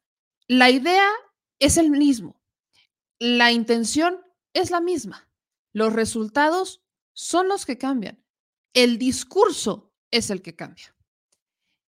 Es importantísimo no dejar de alzar la voz por lo que está pasando en Argentina, porque ley logró, a Lucía hay que reconocerle, lo que nunca nadie había logrado, que hasta las clases medias salieron al cacerolazo. Lo que aquí solamente vemos que sale pero salen al revés. Miren qué cosa, aquí vivimos el mundo al revés. Acá tenemos en México un, un, peso que está en su mejor momento desde el 89 y tienes a clases altas o a quienes se sienten clases medias, pero ni siquiera lo son, salir a las calles a protestar porque según ellos la economía está peor que nunca. Vivimos el mundo al revés. En Argentina están de la patada y hay una razón muy justificada por la cual salen a marchar y encima se les criminaliza por hacerlo. Y aquí tienes a los que salen a marchar porque la economía está bien, que es lo peor del caso nadie puede decir que la economía mexicana está mal. O sea, los conservadores mexicanos deberían de estar en contra por eh, en contra de mi ley o deberían de estar armándola de todos porque mi ley está haciendo decretos para todo. Aquí el presidente López Obrador, cuidado ya con decreto porque entonces eh, vámonos a la Suprema Corte, es inconstitucional. Además, está acotando libertades. Aquí el presidente no salga a una mañanera a decir o a cuestionar cómo piensa un periodista, un reportero o un intelectual, porque entonces ya está atentando en contra la libertad de expresión y trata muy mal a la gente. No, no, no, o sea, en Argentina tenemos una reducción de los derechos, una incertidumbre económica, hay peligro de una depresión y se quedan callados. Ah, pero aquí tenemos un, precio, un peso que está en su mejor momento desde 1989 y nadie dice nada. Es más, tenemos a un Leo Zuckerman, por ejemplo, en Foro TV, que intenta, porque se, atreve a mucho Leo Zuckerman, intenta eh, demeritar un poco los logros en materia económica y acaban haciendo el ridículo en más de una ocasión. Es bueno hacer estas comparaciones, no porque se tenga que comparar constantemente un país contra otro, sino porque no podemos confiarnos con que lo que está pasando en este momento ya sea el logro histórico. Y tampoco podemos conformarnos con que Argentina está muy lejos y aquí no nos han intentado o no nos van a intentar meter estas ideas porque sí lo van a hacer. Lo han intentado y lo seguirán intentando porque siempre vamos a tener esos intereses corporativos que quieren ser los que salgan ganando. Y con políticas sociales es la constante lucha, la lucha de las clases, la lucha de las castas por ser los privilegiados, por ser ellos quienes dicten el, el destino del mundo en contra de los derechos humanos, derechos sociales y derechos que se tienen que garantizar. Solo para muestra, escuchen un poco de, esta, de este papel que hace lamentablemente Leo Zuckerman, un nivel de arrogancia brutal, que eh, sus analistas, pues es tal que ya ni siquiera se, se, se pudieran autocuestionar dónde está el error. Ni siquiera llegamos a ese cuestionamiento. Escuchen esto, por favor. Raúl, me queda un minuto. Quiero un comentario acerca de la previsión en el presupuesto de egresos de la Federación, de la Secretaría de Hacienda, de que de que el próximo año vamos a crecer al 3%. Perdón por la risa, ¿eh? me, ganó la risa, pero quiero tu comentario. Eh, te puedo decir dos cosas. Uno, es una previsión disparatada. Eh, de hecho, para poder justificar, no el 3, quizás el rango, el rango que pusieron, que da 2.1, están asumiendo que Estados Unidos va a crecer en 2023 1.8% lo cual eh, es algo descabellado porque el consenso está estimando un crecimiento en Estados Unidos el próximo año de 0.7, así que los técnicos de Secretaría de Hacienda parece que conocen mucho mejor la economía norteamericana que los expertos. ¿No? Eh, no, eh, no tiene sentido. el estimado que tenemos nosotros, yo en lo personal, es un crecimiento estará entre 0.5 y 0.9% para el próximo año. En Estados Unidos. En México. En, Estados Unidos, México dará, el de Estados Unidos dará 0.5 y el de México entre 0.5 y 1%. Ahí está, los, los analistas que lamentablemente ni siquiera se pueden cuestionar. La economía tiene una alta probabilidad de crecer. ¿Cuántas veces se ha dicho que México en este momento está incluso mucho mejor que Estados Unidos, la crisis en Estados Unidos, cómo andan las cosas. Vaya, cualquier persona que tuviera tantita sensatez al menos no se burlaría de las previsiones económicas, igual y no al 3.5%, pero al 0. no lo creo tanto. Y mientras esto cuestionan de Argentina, se quedan callados, en donde Argentina, yo, vaya, no eran ellos los que decían viva la libertad, carajo. No tenemos incluso senadores del PRI, del PAN, del PRD, que anularon su voto por la Suprema diciendo viva la libertad, carajo. O sea, están muy metidos en el tema de viva la libertad, carajo, ¿no? Qué padre, qué maravilloso, pero ¿y luego? Cuando se trata de cuestionar, ahí sí ya se quedaron calladitos. No dicen nada. ¿Cuántos medios nacionales han visto que le den cobertura a la situación de Argentina? ¿Cuántas veces han visto a Leo Zuckerman darle cobertura al caso de Argentina desde que está la situación como está? Solamente le dieron cobertura cuando ganó. Ahora que está la situación crítica, ahora que está un estallido social, ahora que hay protestas por doquier, están en mutis, se quedan callados. Pero no que viva la libertad, carajo, o acaso esa libertad eh, venía con un ratón y les comió la lengua. Porque mientras todo esto pasa, mi ley se burla del pueblo de Argentina diciendo, pues que tienen el síndrome de Estocolmo. Neta, neta, neta. Mi ley, vean todos, lo, todo lo que se acabó de enseñar, todas las protestas, todo, todo, lo, todo el estallido que está ocurriendo. Y la respuesta de mi ley es que los argentinos tienen el síndrome de Estocolmo. Pero no se preocupen, vienen más medidas. Javier, hubo cacerolazos en algunas partes de la ciudad de Buenos Aires. ¿Qué reflexión tenés al respecto? ¿Te preocupa o no? Y puede ser que haya gente que sufre síndrome de Estocolmo. ¿Cómo sería eso? Y básicamente están abrazados y enamorados del modelo que los empobrece. Pero eso no es la mayoría de los argentinos. Claro, claro. Vos Pero- decís que hay gente que extraña al modelo anterior que los empobrece, decís vos. Bueno, hay gente que, que, que, eh, mira digamos, con nostalgia, amor y cariño, digamos, al comunismo también, ¿no? Sí. Bueno, las repercusiones es que me parece muy valioso el, el tuit de Galperín, ¿no? Sí. Te mintieron durante 80 años y en 10 minutos te dijeron toda la verdad. Eh, me parece que es como símbolo de de lo que significó el- la presentación del DNU ayer.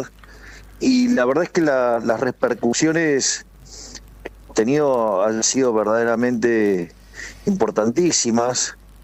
Hasta en las filas propias estaban sorprendidos el nivel de profundidad en, en la decisión. Tengo Y varias les aviso preguntas para. Ah, ¿Y les que aviso? viene que viene más. ¿Viene más? Hay más, hay más, sí, hay más. ¿Qué más hay? Eh, pronto se van a enterar, digamos, ahora vamos a estar llamando a extraordinarias y, y vamos a mandar un proyecto de ley, digamos, que contiene aspectos también sobresalientes en lo que tiene que ver con el funcionamiento del Estado. Y miren, yo solo puedo decir que no le podemos echar la culpa a los perros. Acuérdense que mi ley contrató un, creo que era medium, para hablar con uno de sus perros muertos. Eh, definitivamente yo no me imagino ningún perro aconsejándole esto a mi ley. Así que, qué perro oso es el que están haciendo a nivel internacional. Y sobre todo eso de viva la libertad, carajo, creo que su libertad en realidad se la está llevando el carajo en Argentina. No dejaremos de alzar la voz porque, obvio, los medios están muy contentos con la situación, pero vaya, hasta están aconsejando algunas conductoras que le den de comer a sus hijos una vez al día. Y los que de por sí ya comían una vez al día, entonces que ya no van a comer. Maravilloso. Literal, Argentina se la está llevando el carajo. Eso es lo que realmente pasó en Argentina. Vamos con temas mexicanos. Regresamos a México porque todavía hay mucho que decir. Y es que acá en México está todavía el caso Salvatierra, ¿no? Esta masacre a los 12 jóvenes, 11 jóvenes, 12 personas en realidad que mueren dentro de todo este contexto, pero son 11 jóvenes que mueren en una posada en Salvatierra.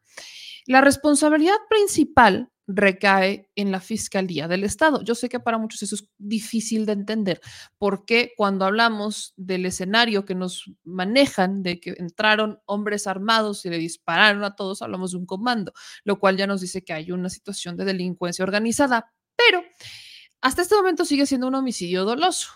Los homicidios dolosos son del fuero común, es la responsabilidad del gobernador. Para que intervenga el gobierno federal necesita solicitarlo, necesita tener indicios de que es una situación que además ellos no pueden solucionar o porque están sobrepasados o porque es un grupo criminal y está, es un tema relacionado con la delincuencia organizada, que hay un tema de drogas, etcétera. Pero eso no ha pasado. ¿Por qué no ha pasado? Porque donde Guanajuato acepte, donde el gobernador de Guanajuato acepte que es una situación que ya no puede controlar, prácticamente está regalándole la gubernatura a Morena. Ese es el escenario porque sabemos que no funciona, sabemos que el gobernador de Guanajuato no ha podido cumplir con su chamba, sabemos que Diego Sinue y el gobierno panista de Guanajuato y su fiscal de más de 14 años, en vez de resolver los problemas, los han empeorado. La propia gente sabe que la situación en Guanajuato está cada vez peor. En las últimas semanas hay cada vez más delincuencia, cada vez más asesinatos en León, en Celaya. O sea, si, si no es un tema que se hace noticia, si no es un tema que se hace viral, no lo conocemos. No es que no pase, es que no nos enteramos a nivel nacional. Hay que estar ahí para saber qué pasa. Y la gente que vive ahí lo sabe. Y nos mandan mensajes y nos dicen es que ni siquiera se enteran, si acaso lo llegan a cubrir un par de medios de nota roja, pero también ya se llega a normalizar este tipo de violencia, como en su momento se hizo en Veracruz, como se hizo también en Guerrero, como se ha hecho sobre todo en la época de la guerra contra el narco de Felipe Calderón, entre que los medios no decían nada y entre que la gente pues terminaba normalizando la situación porque tienes que salir adelante y entras en modo supervivencia, nadie te dice nada y no nos enteramos. Si no es porque hay un video, si no es porque se hace viral, si no es porque estalla a nivel nacional, entonces el gobernador de Guanajuato se queda callado. Y aún así se queda callado. Pero ¿qué es lo que pasa? ¿Qué es lo que sabemos con el caso de Salvatierra? Voy a hacer una pequeña actualización. El presidente López Obrador, porque se le ha preguntado, y pues sí, también hay una responsabilidad federal, pero todavía no podemos escalar la responsabilidad de las investigaciones a nivel federal porque el gobierno lo ha pedido, ¿ok?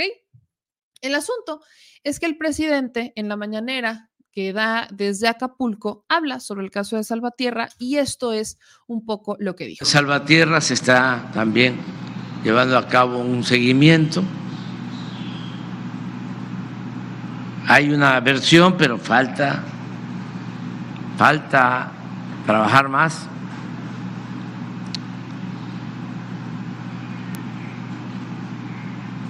No es eh, suficiente una versión de los hechos acerca de que, este, porque no los dejaron estar en la fiesta, fueron a buscar a gente armada y como venganza asesinaron a los participantes de la, de la fiesta. Muy lamentable todo esto que pasó. Entonces hace falta más investigación. Vamos a dejarle a Acapulco. Eso es lo que dijo el presidente sobre Salvatierra. ¿Qué es lo que dijo el fiscal? Este fue la, el mensaje que da el fiscal de la región sobre el caso de Salvatierra. Derivado de los hechos registrados la madrugada del pasado domingo 17 de diciembre del año en curso en la estación de San José del Carmen en el municipio de Salvatierra, se iniciaron labores de investigación por el hallazgo de 11 personas sin vida, 9 hombres y 2 mujeres y 14 personas más que resultaron lesionadas. Todas ellas presentan heridas producidas por proyectiles disparadas por arma de fuego. En el lugar de los hechos se recabaron diversos elementos balísticos que corresponden a siete armas de fuego, las cuales se ha acreditado que fueron utilizadas para cometer otros hechos delictivos acontecidos en la región. Además, se han recabado más de 35 entrevistas que nos permiten establecer que un grupo de personas llegaron al lugar de convivencia, por lo que varios de los asistentes que se encontraron en el evento les solicitaron que se retiraran y hasta ellos se fueron del lugar, pero posteriormente regresaron acompañadas de otro grupo de personas que portaban las armas de fuego y fue en ese momento que comenzaron a disparar contra los presentes. Además se provocaron daños por incendio a siete vehículos de motor que se encontraron en el lugar. Las investigaciones van encaminadas hacia la detención de un grupo de personas que operan en la zona, una vez que sean detenidos, serán llevados ante la justicia y como la investigación lo permita, estaremos informando a la ciudadanía. Ese es el fiscal. Se, se, aprendió todo de memoria, como podrán ver. Nada más quiero que vean, hasta ese momento no se ha detenido absolutamente nadie por el caso de Salvatierra, pero ya lograron la detención de uno de los presuntos responsables del asesinato de los jóvenes de Celaya. Este ocurre el 3 de diciembre. Comparte la fiscalía esta imagen donde están trasladando a uno de los presuntos asesinos de uno de los cinco jóvenes que eh, que, fallecen en Celaya, que los asesinan en Celaya.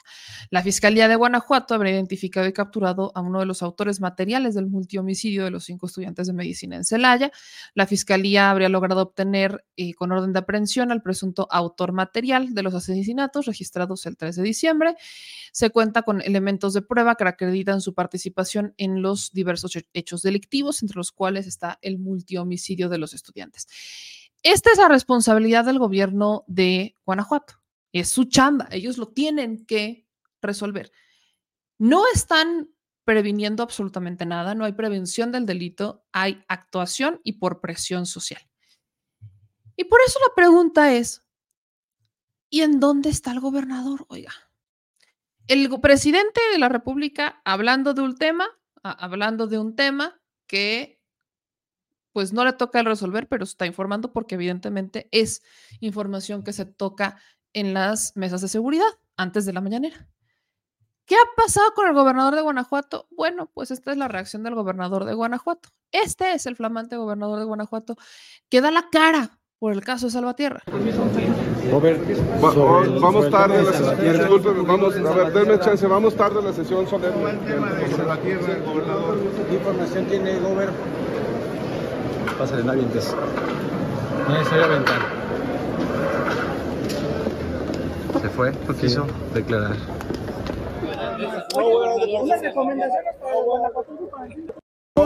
¿A dónde nos vamos a Ahí está el gobernador de Guanajuato. Dando la cara, como siempre, ¿no? Valiente hombre. No han detenido a nadie. Se supone que ya avanzaron en el caso y que saben cómo estuvo la cosa, pero no han logrado una sola detención. Para detener a alguien del caso de Celaya se tardaron más de más aproximadamente 20 días. Este, y habrá que ver si es, porque eso yo, yo, yo dudo mucho, no confío en la Fiscalía de Guanajuato. Cuando están presionados, eh, actúan solamente por a la Calderón o a la García Luna, chivos expiatorios solo por cumplir. Y el gobernador de Guanajuato no da la cara, no ha dado la cara, no ha dicho nada no ha dicho absolutamente nada. Ah, pero no se trata de hacer eventos protocolarios y fiestas y así, porque eso es lo único que sí saben decir. No lo hubieran preguntado al gobernador de Guanajuato, oiga, ¿cómo le fue prendiendo su arbolito de Navidad? Seguro se detiene y habla sobre lo bonito que es el arbolito de Navidad. Pero como le preguntaron de un caso que sí es importante y que sí le toca, ahí sí que le hizo así y mejor se fue. Este es el gobernador de Guanajuato.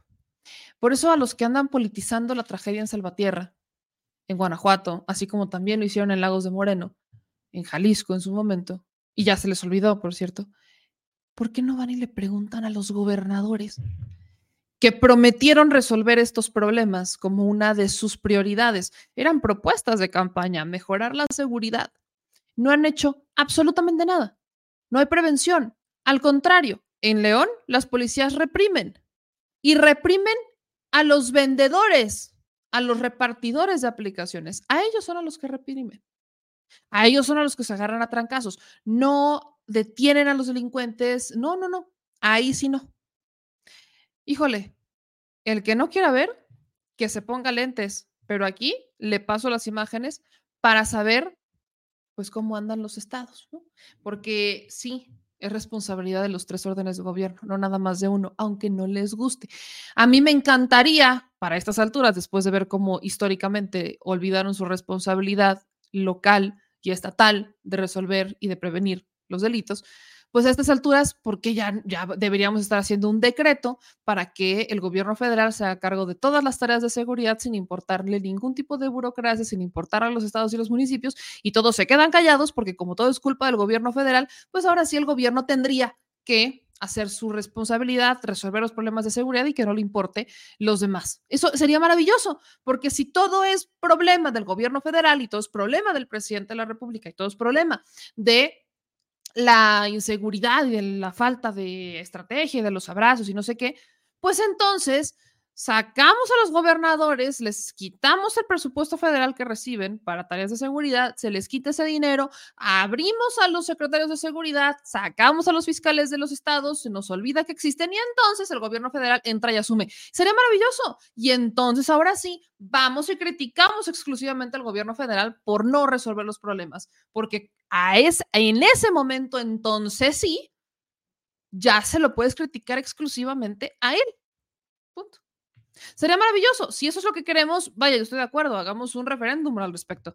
Hagamos una consulta popular, que las tareas de seguridad sean exclusivamente del gobierno federal y ya no le damos dinero a los gobernadores para seguridad ni a los presidentes municipales y entonces mandamos a elementos federales a hacer tareas de seguridad estatal y municipal desde la preventiva hasta la turística para que ahora sí todo se lo carguemos al federal. Y ya, y también sacamos a los fiscales y hacemos una reforma para sacar a los fiscales para que todo el tema de seguridad e impartición de justicia responda a una sola persona como es que quieren que esto pase. Sería maravilloso. Queremos, adelante, hagamos una consulta popular.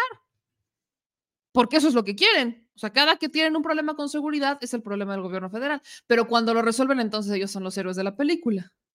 Están como los empresarios. Quieren socializar sus pérdidas, pero van a capitalizar todas las utilidades. O sea, todas nuestras pérdidas, todas nuestras derrotas son las tiene que pagar el pueblo como el Fobaproa. Pero cada que nosotros hacemos algo bien y cada que ganamos y cada que somos millonarios, no repartimos utilidades y nos lo quedamos todos. Es exactamente lo mismo. la Guardia Nacional no puede llegar a todos, tiene que haber un convenio, tiene que haber burocracia. Lamentablemente eso es lo que todo nos está obstaculizando. ¿Quieren una dictadura de inseguridad? Démosles una dictadura en seguridad. Se van a quejar, obvio. Porque aunque no les guste, lo voy a decir. Ningún chile les embona. Hoy ando enchilada, de verdad que ya ni siquiera porque son, estamos acercándolos a la Navidad. De verdad es que siento que el frío hace que, que tenga que sacar el fuá. Disculpen ustedes, pero no hay por qué disculparse. Gracias a todos los que están conectándose, que están dejando sus comentarios. Vamos ya con el último tema de la noche, los indeseables. Este jueves 21 de diciembre fue el primer evento organizado por Adrián Rubalcaba a Claudia Sheinbaum. Por la hora del evento, si no estoy mal, empezó como eso de las 5, corríjanme si me equivoco.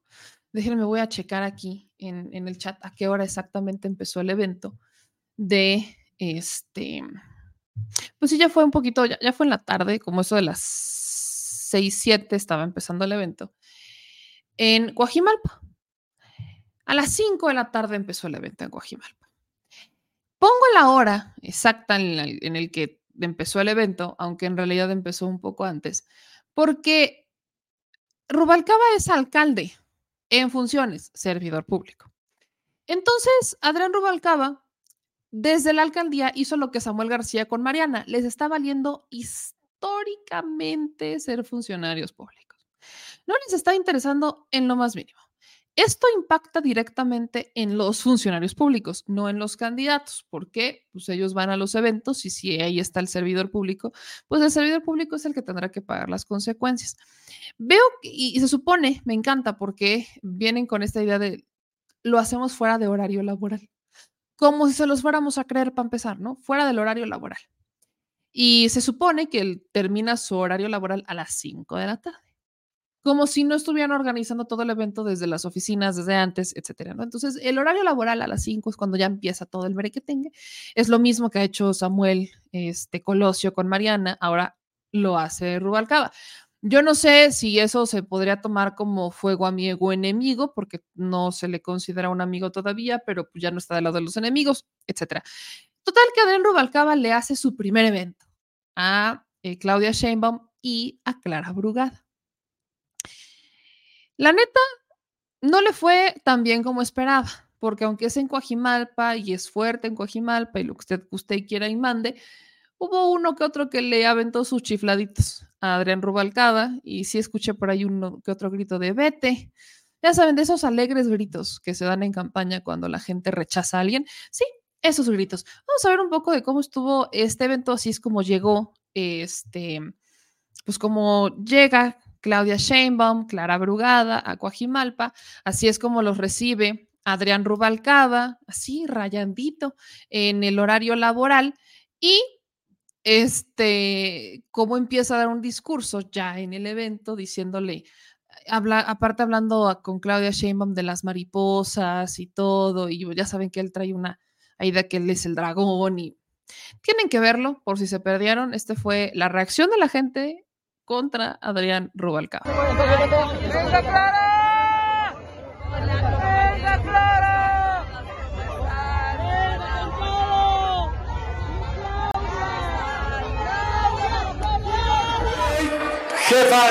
Como pudiste ver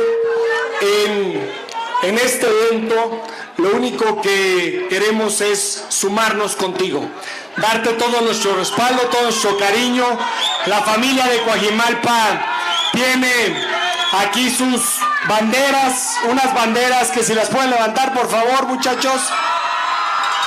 Tienen tres mariposas que significan para nosotros mucho y sé que para ti también. Espero nos recibas, nos acojas. Estamos contigo, te deseamos el mejor de los éxitos. Clara, te acompañaremos hasta el triunfo. Y estos guerreros de Guajimalpa nos van a respaldar. ¡Guerreros! ¡Guerreros! ¡Hasta la victoria!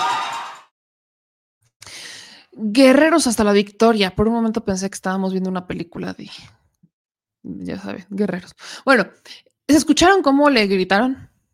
Bueno, no, le gritaron y le chiflaron.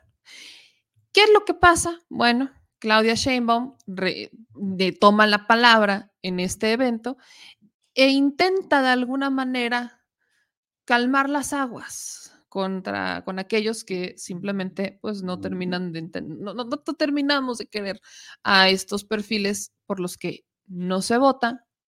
No es que estén en Morena, no es que se les haya dado ningún cargo, ni mucho menos. De hecho, reafirma que es sin cargos, pero creo que el trabajo de convencimiento va a tardar un poco más. Esto es lo que dijo Claudia Sheinbaum respecto a, em, pues al evento de Coajimalpa y a la unión de estos perfiles, sin decir nombres y sin señalar nada. Este fue un poco el mensaje que dio Claudia Sheinbaum desde Coajimalpa. A nosotros no nos unen los cargos, llegar al poder por el poder. Nosotros tenemos una mística distinta. Nosotros lo que buscamos al llegar al espacio público, a los cargos públicos, es transformar la vida de las personas. Todo eso que es parte de lo que nosotros hacemos cuando gobernamos es lo que nos mueve. Y eso es lo que construye estas alianzas, estas coaliciones. Por eso estamos hoy con el Partido Verde, con el Partido del Trabajo y con muchos y muchos que se han unido a nuestro movimiento. Porque lo que queremos es el bienestar del pueblo de México, el bienestar de los habitantes de Coajimalpa. Y yo estoy segura que esa es la esencia también de lo que mueve a Adrián Rubalcaba, la construcción de la democracia, de las libertades, del bienestar del pueblo. Esa es la esencia por lo que luchamos. Porque nosotros luchamos por causas, por principios.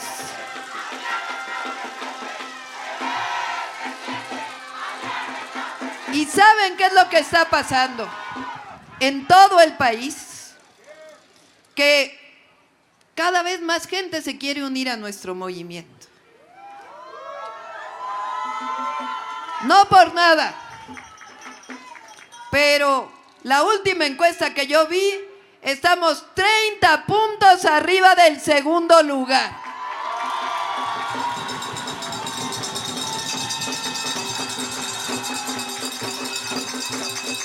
Y para que no haya dudas, la última encuesta que vi de la Ciudad de México, Clara está 15 puntos arriba del segundo lugar.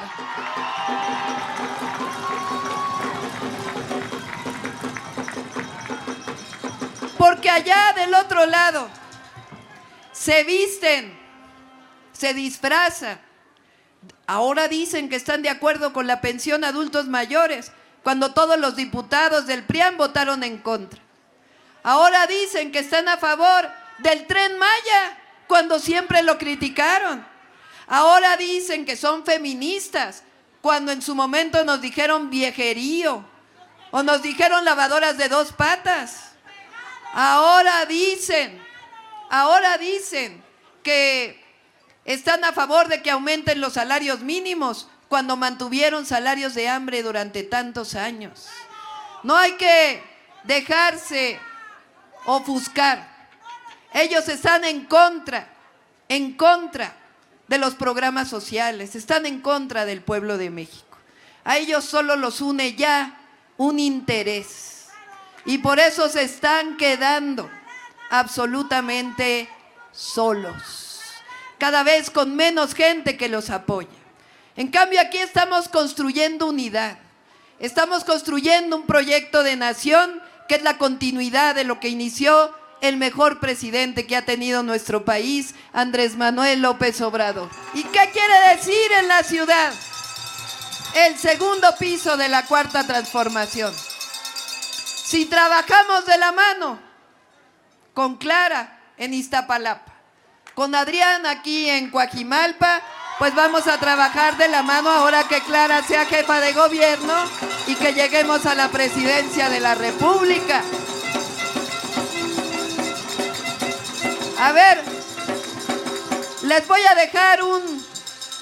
Porque según esta línea dice que no podemos hablar de propuestas. Pero les voy a dejar un sueño que tenemos para Coajimalpa. ¿Cómo ves, Clara? ¿Cómo ves, Adrián? Si nos traemos el cablebús que va por constituyentes hasta Coajimalpa. Y ya ven que nosotros no hacemos promesas. Nosotros no hacemos promesas. Nosotros hacemos compromisos. Y en la cuarta transformación los compromisos se cumplen. Vamos a seguir apoyando a la Ciudad de México. Queremos a la ciudad. Vamos a tener como responsabilidad todo el país.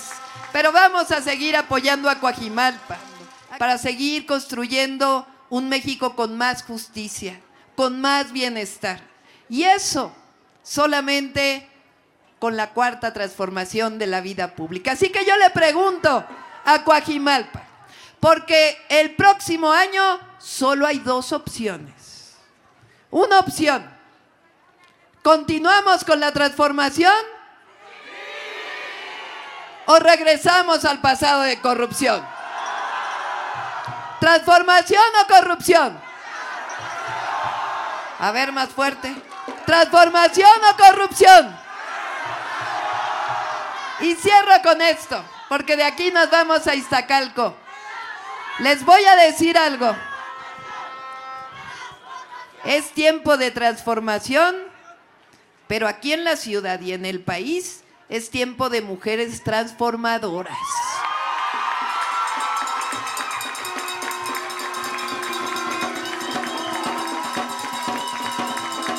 Nosotros gobernamos para todos. Para hombres, para mujeres, para niños, para jóvenes, para adultos mayores. Pero, pero las mujeres durante años nos cerraron los espacios.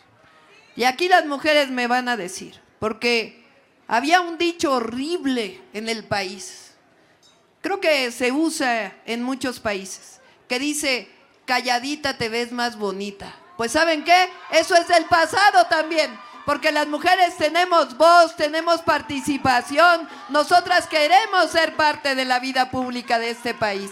Por eso siempre decimos que las mujeres podemos ser lo que queramos ser. Podemos ser ingenieras, policías, arquitectas, ingenieras, científicas, podemos ser jefas de gobierno y presidentas de la República. Ahí está el mensaje de Claudia Sheinbaum en Coajimalpa. Vaya, eh, hay que seguir cuestionando, yo sí creo que hay que seguir cuestionando estos, a estos personajes. Vaya, Claudia va a aceptar, no, no es que los acepte ni siquiera, todos van a querer sumarse al proyecto de la 4T, porque lo hemos dicho, la miel la trae moscas y trae abejas. Algunos son abejas, algunos son moscas. Eh, rescato que insisten en que no van por cargos, pero el mundo de la política no está hecho, pero para nada de buenas intenciones y de agrapa, sobre todo viniendo de personajes del PRI, como Rubalcada, como Rubiel Ávila y demás. Pero lo que también es muy positivo es cómo la gente está reaccionando.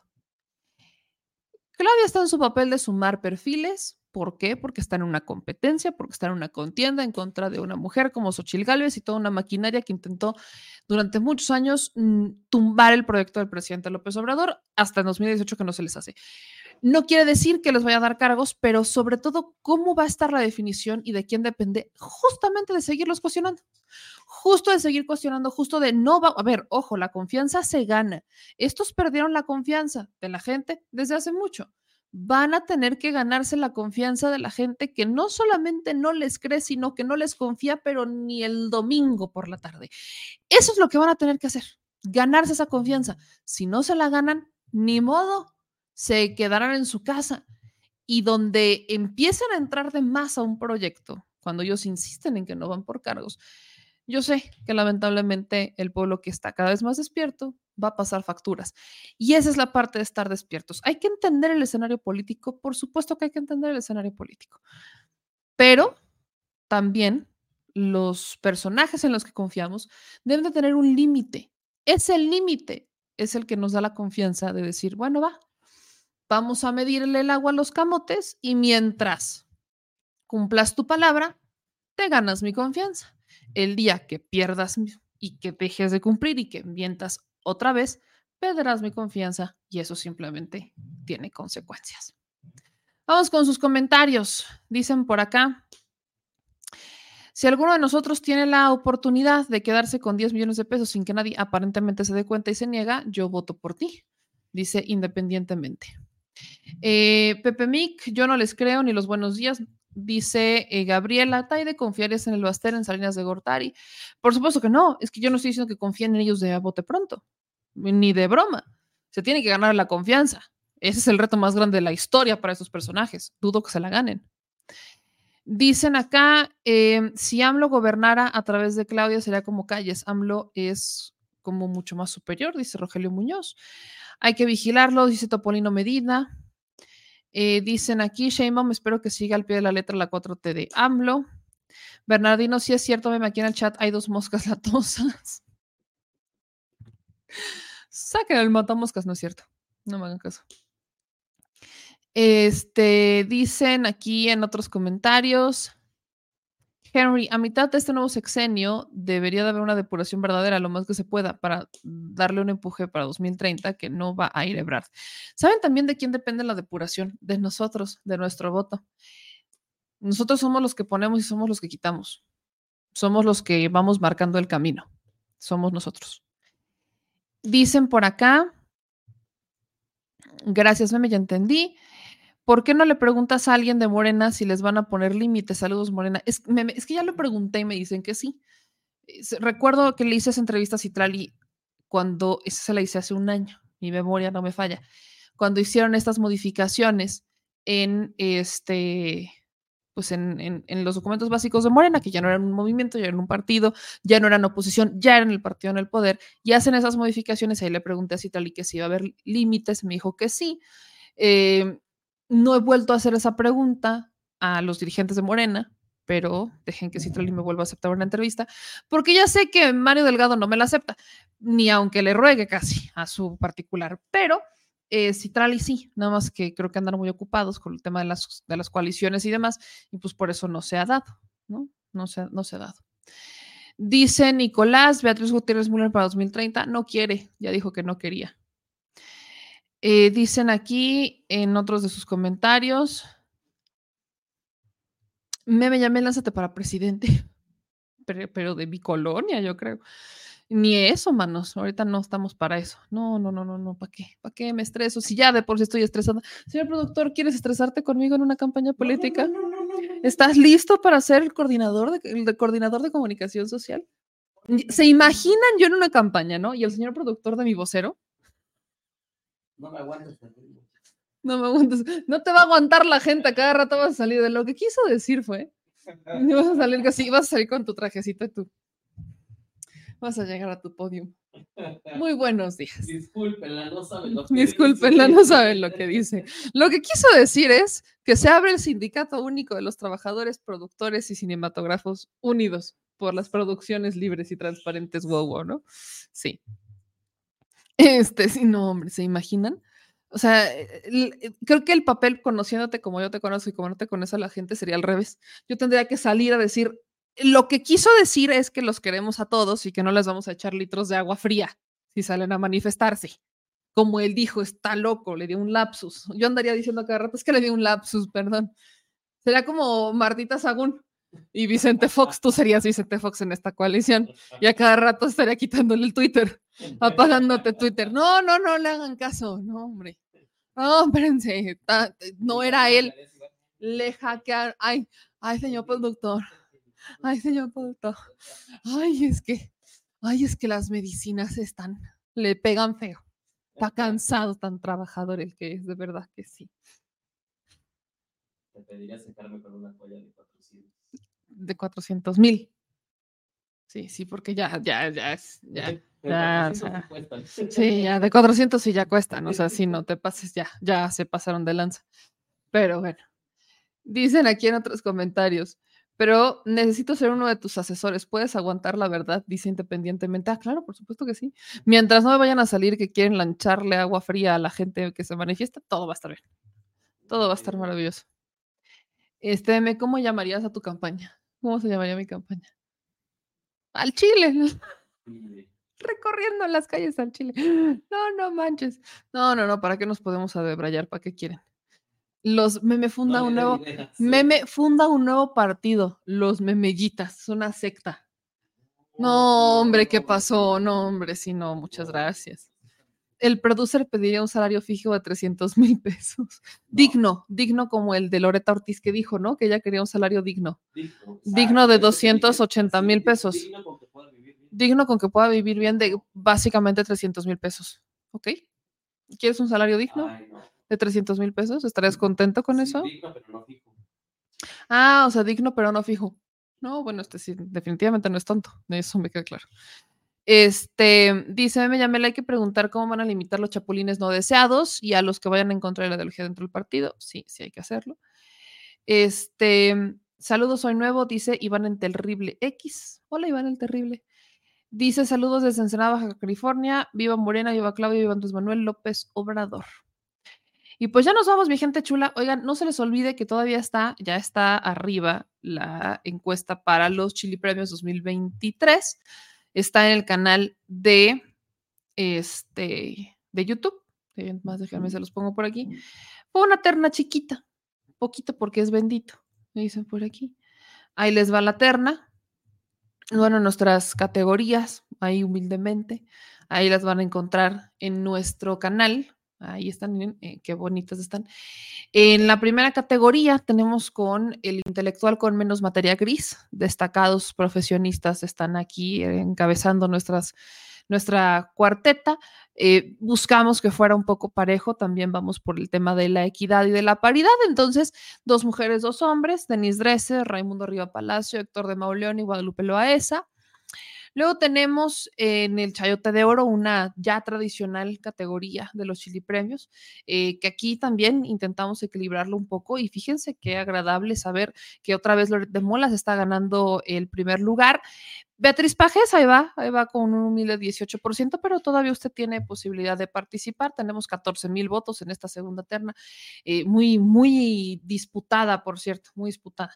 Luego tenemos el Ni Judas se atrevió a tanto una categoría muy interesante, sí, el Ni Judas se atrevió tanto 2023.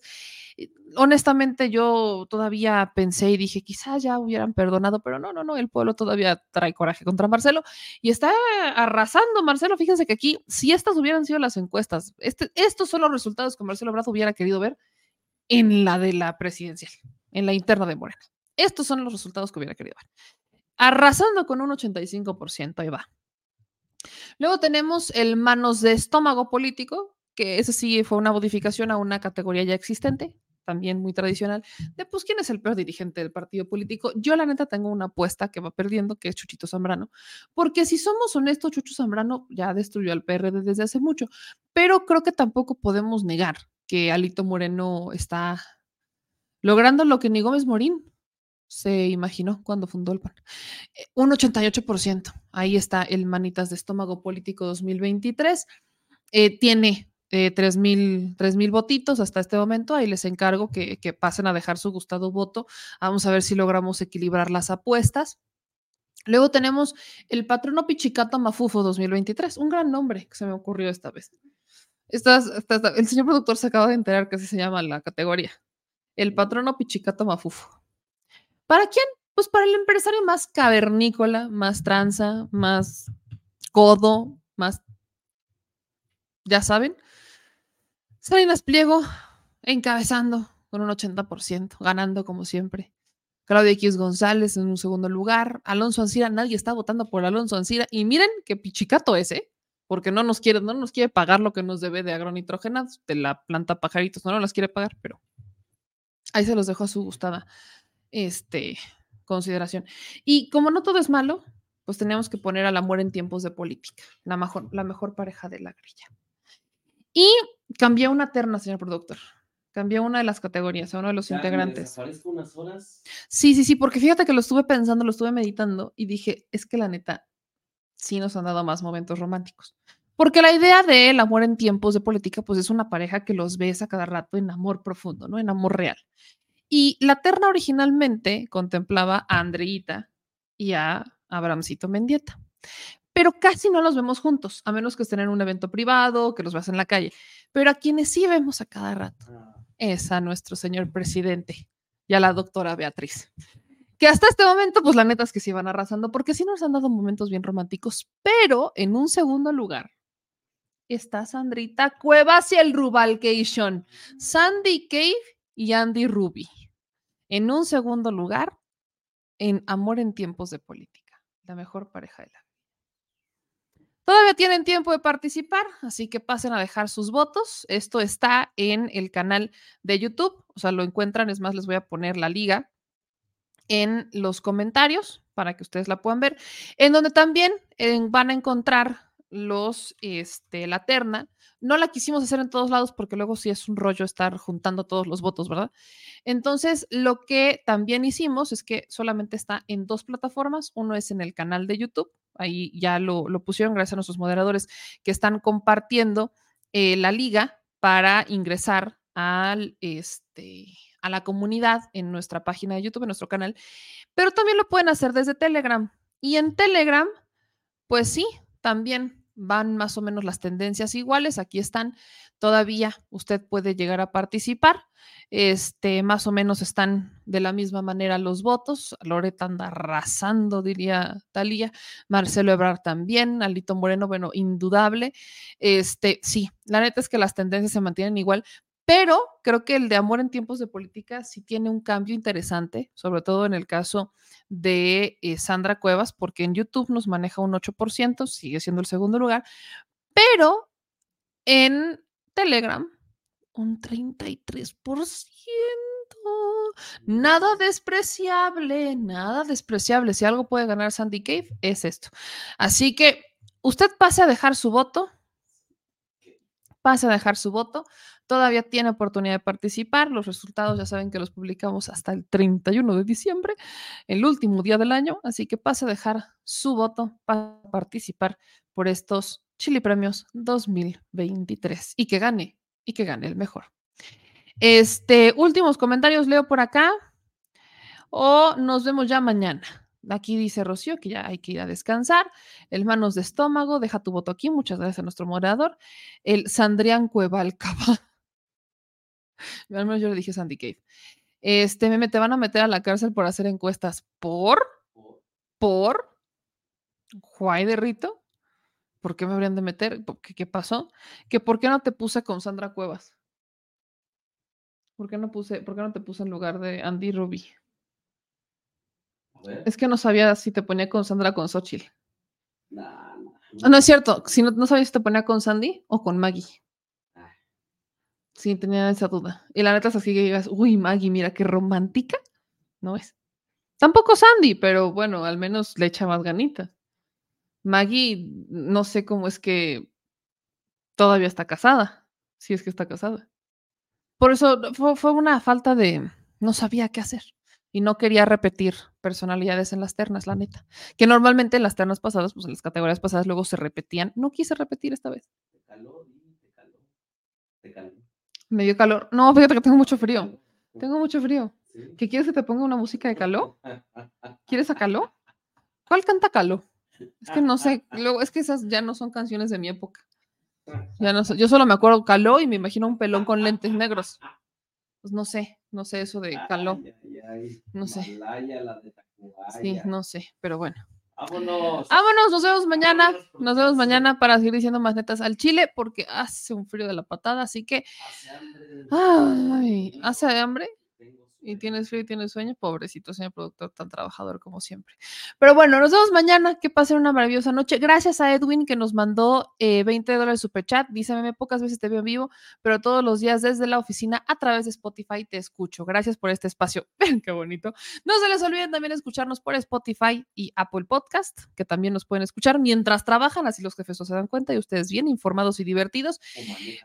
O manejen su ruta favorita igual y no es la favorita, pero es la que les toca, uno nunca sabe, pero a todos los que van manejando, a nuestros eh, choferes, a los que van en las aplicaciones, los taxis, este, a los que conducen los trailers, a todos, a los que nos escuchan trabajando, estudiando desde estas plataformas, les mando un beso bien tronado. Gracias por acompañarnos desde Spotify Apple Podcast a esta dulce voz de triciclo descompuesto. Nos vemos mañana, que pasen una maravillosa noche, un beso bien tronado, así miren, Adiós.